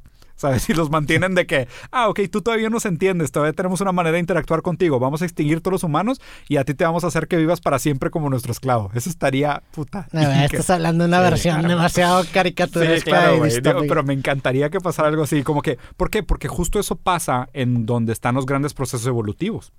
O sea, sí. son masacres, cabrón. Son genocidios. Totalmente. O sea, ver lo que pasó con Homo sapiens y Homo erectus. Fue una puta masacre, güey. Entonces, o sea, no, no me imagino un peaceful takeover. Para nada, güey. Para nada un peaceful... Ver, ver lo que pasó con los esclavos. Sí. O sea, durante mucho tiempo, lo que considerábamos como la raza, raza y, inferior... Y más cuando la distancia es tan grande. O sea, si, generamos, si llegáramos a generar una inteligencia artificial que realmente sea significativamente más claro. inteligente que nosotros. Por eso mi dios es Cthulhu. Porque en su indiferencia pues, no somos absolutamente nada, somos insignificantes. Ni nos considera. Si nos pisara, para él sería como para nosotros pisar una hormiga sin querer, güey. No tiene ninguna consecuencia. Pues bueno, güey, con esta, con esto cerramos. Ya está. Este capítulo va a estar interesante. Sí, güey. Definitivamente hay que armar una segunda parte. Claro, la mayoría de los temas que traía no los tocamos. No, no los tocaste. Sí, no, pues, pues pero estuvo chingón, güey. La sí, neta. claro, güey. Yo pensé, yo pensé que sí los estabas medio que llevando. No, ponle que toqué dos de 12, güey. No, puta, pues sí tenemos que hacer pero, otro. pero, güey, gracias por darte la vuelta. No, güey, encantado. ¿Dónde te puede seguir la gente? ¿Dónde los mandamos? Eh, en redes sociales estoy como arroba Diego Rusarín con doble Z, en Instagram, en YouTube, en Twitter, en fin, en las redes principales. Por ahí si quieren seguir escuchando sandeces sobre filosofía y pensamiento crítico, ahí estoy haciendo eso todos los días. Pues muchas gracias por darte la vuelta. Chéquenlo en sus redes sociales, en Instagram publicas muchos, mucho contenido, haces el review de noticias Todos los días. todos los días. Y a todos los que nos vieron, muchas gracias por vernos, por aguantarnos y a todos los que nos escucharon también. Nos vemos en el próximo podcast de Creativo, que estén bien. Les mandamos un abrazo. Sobres. Chingón.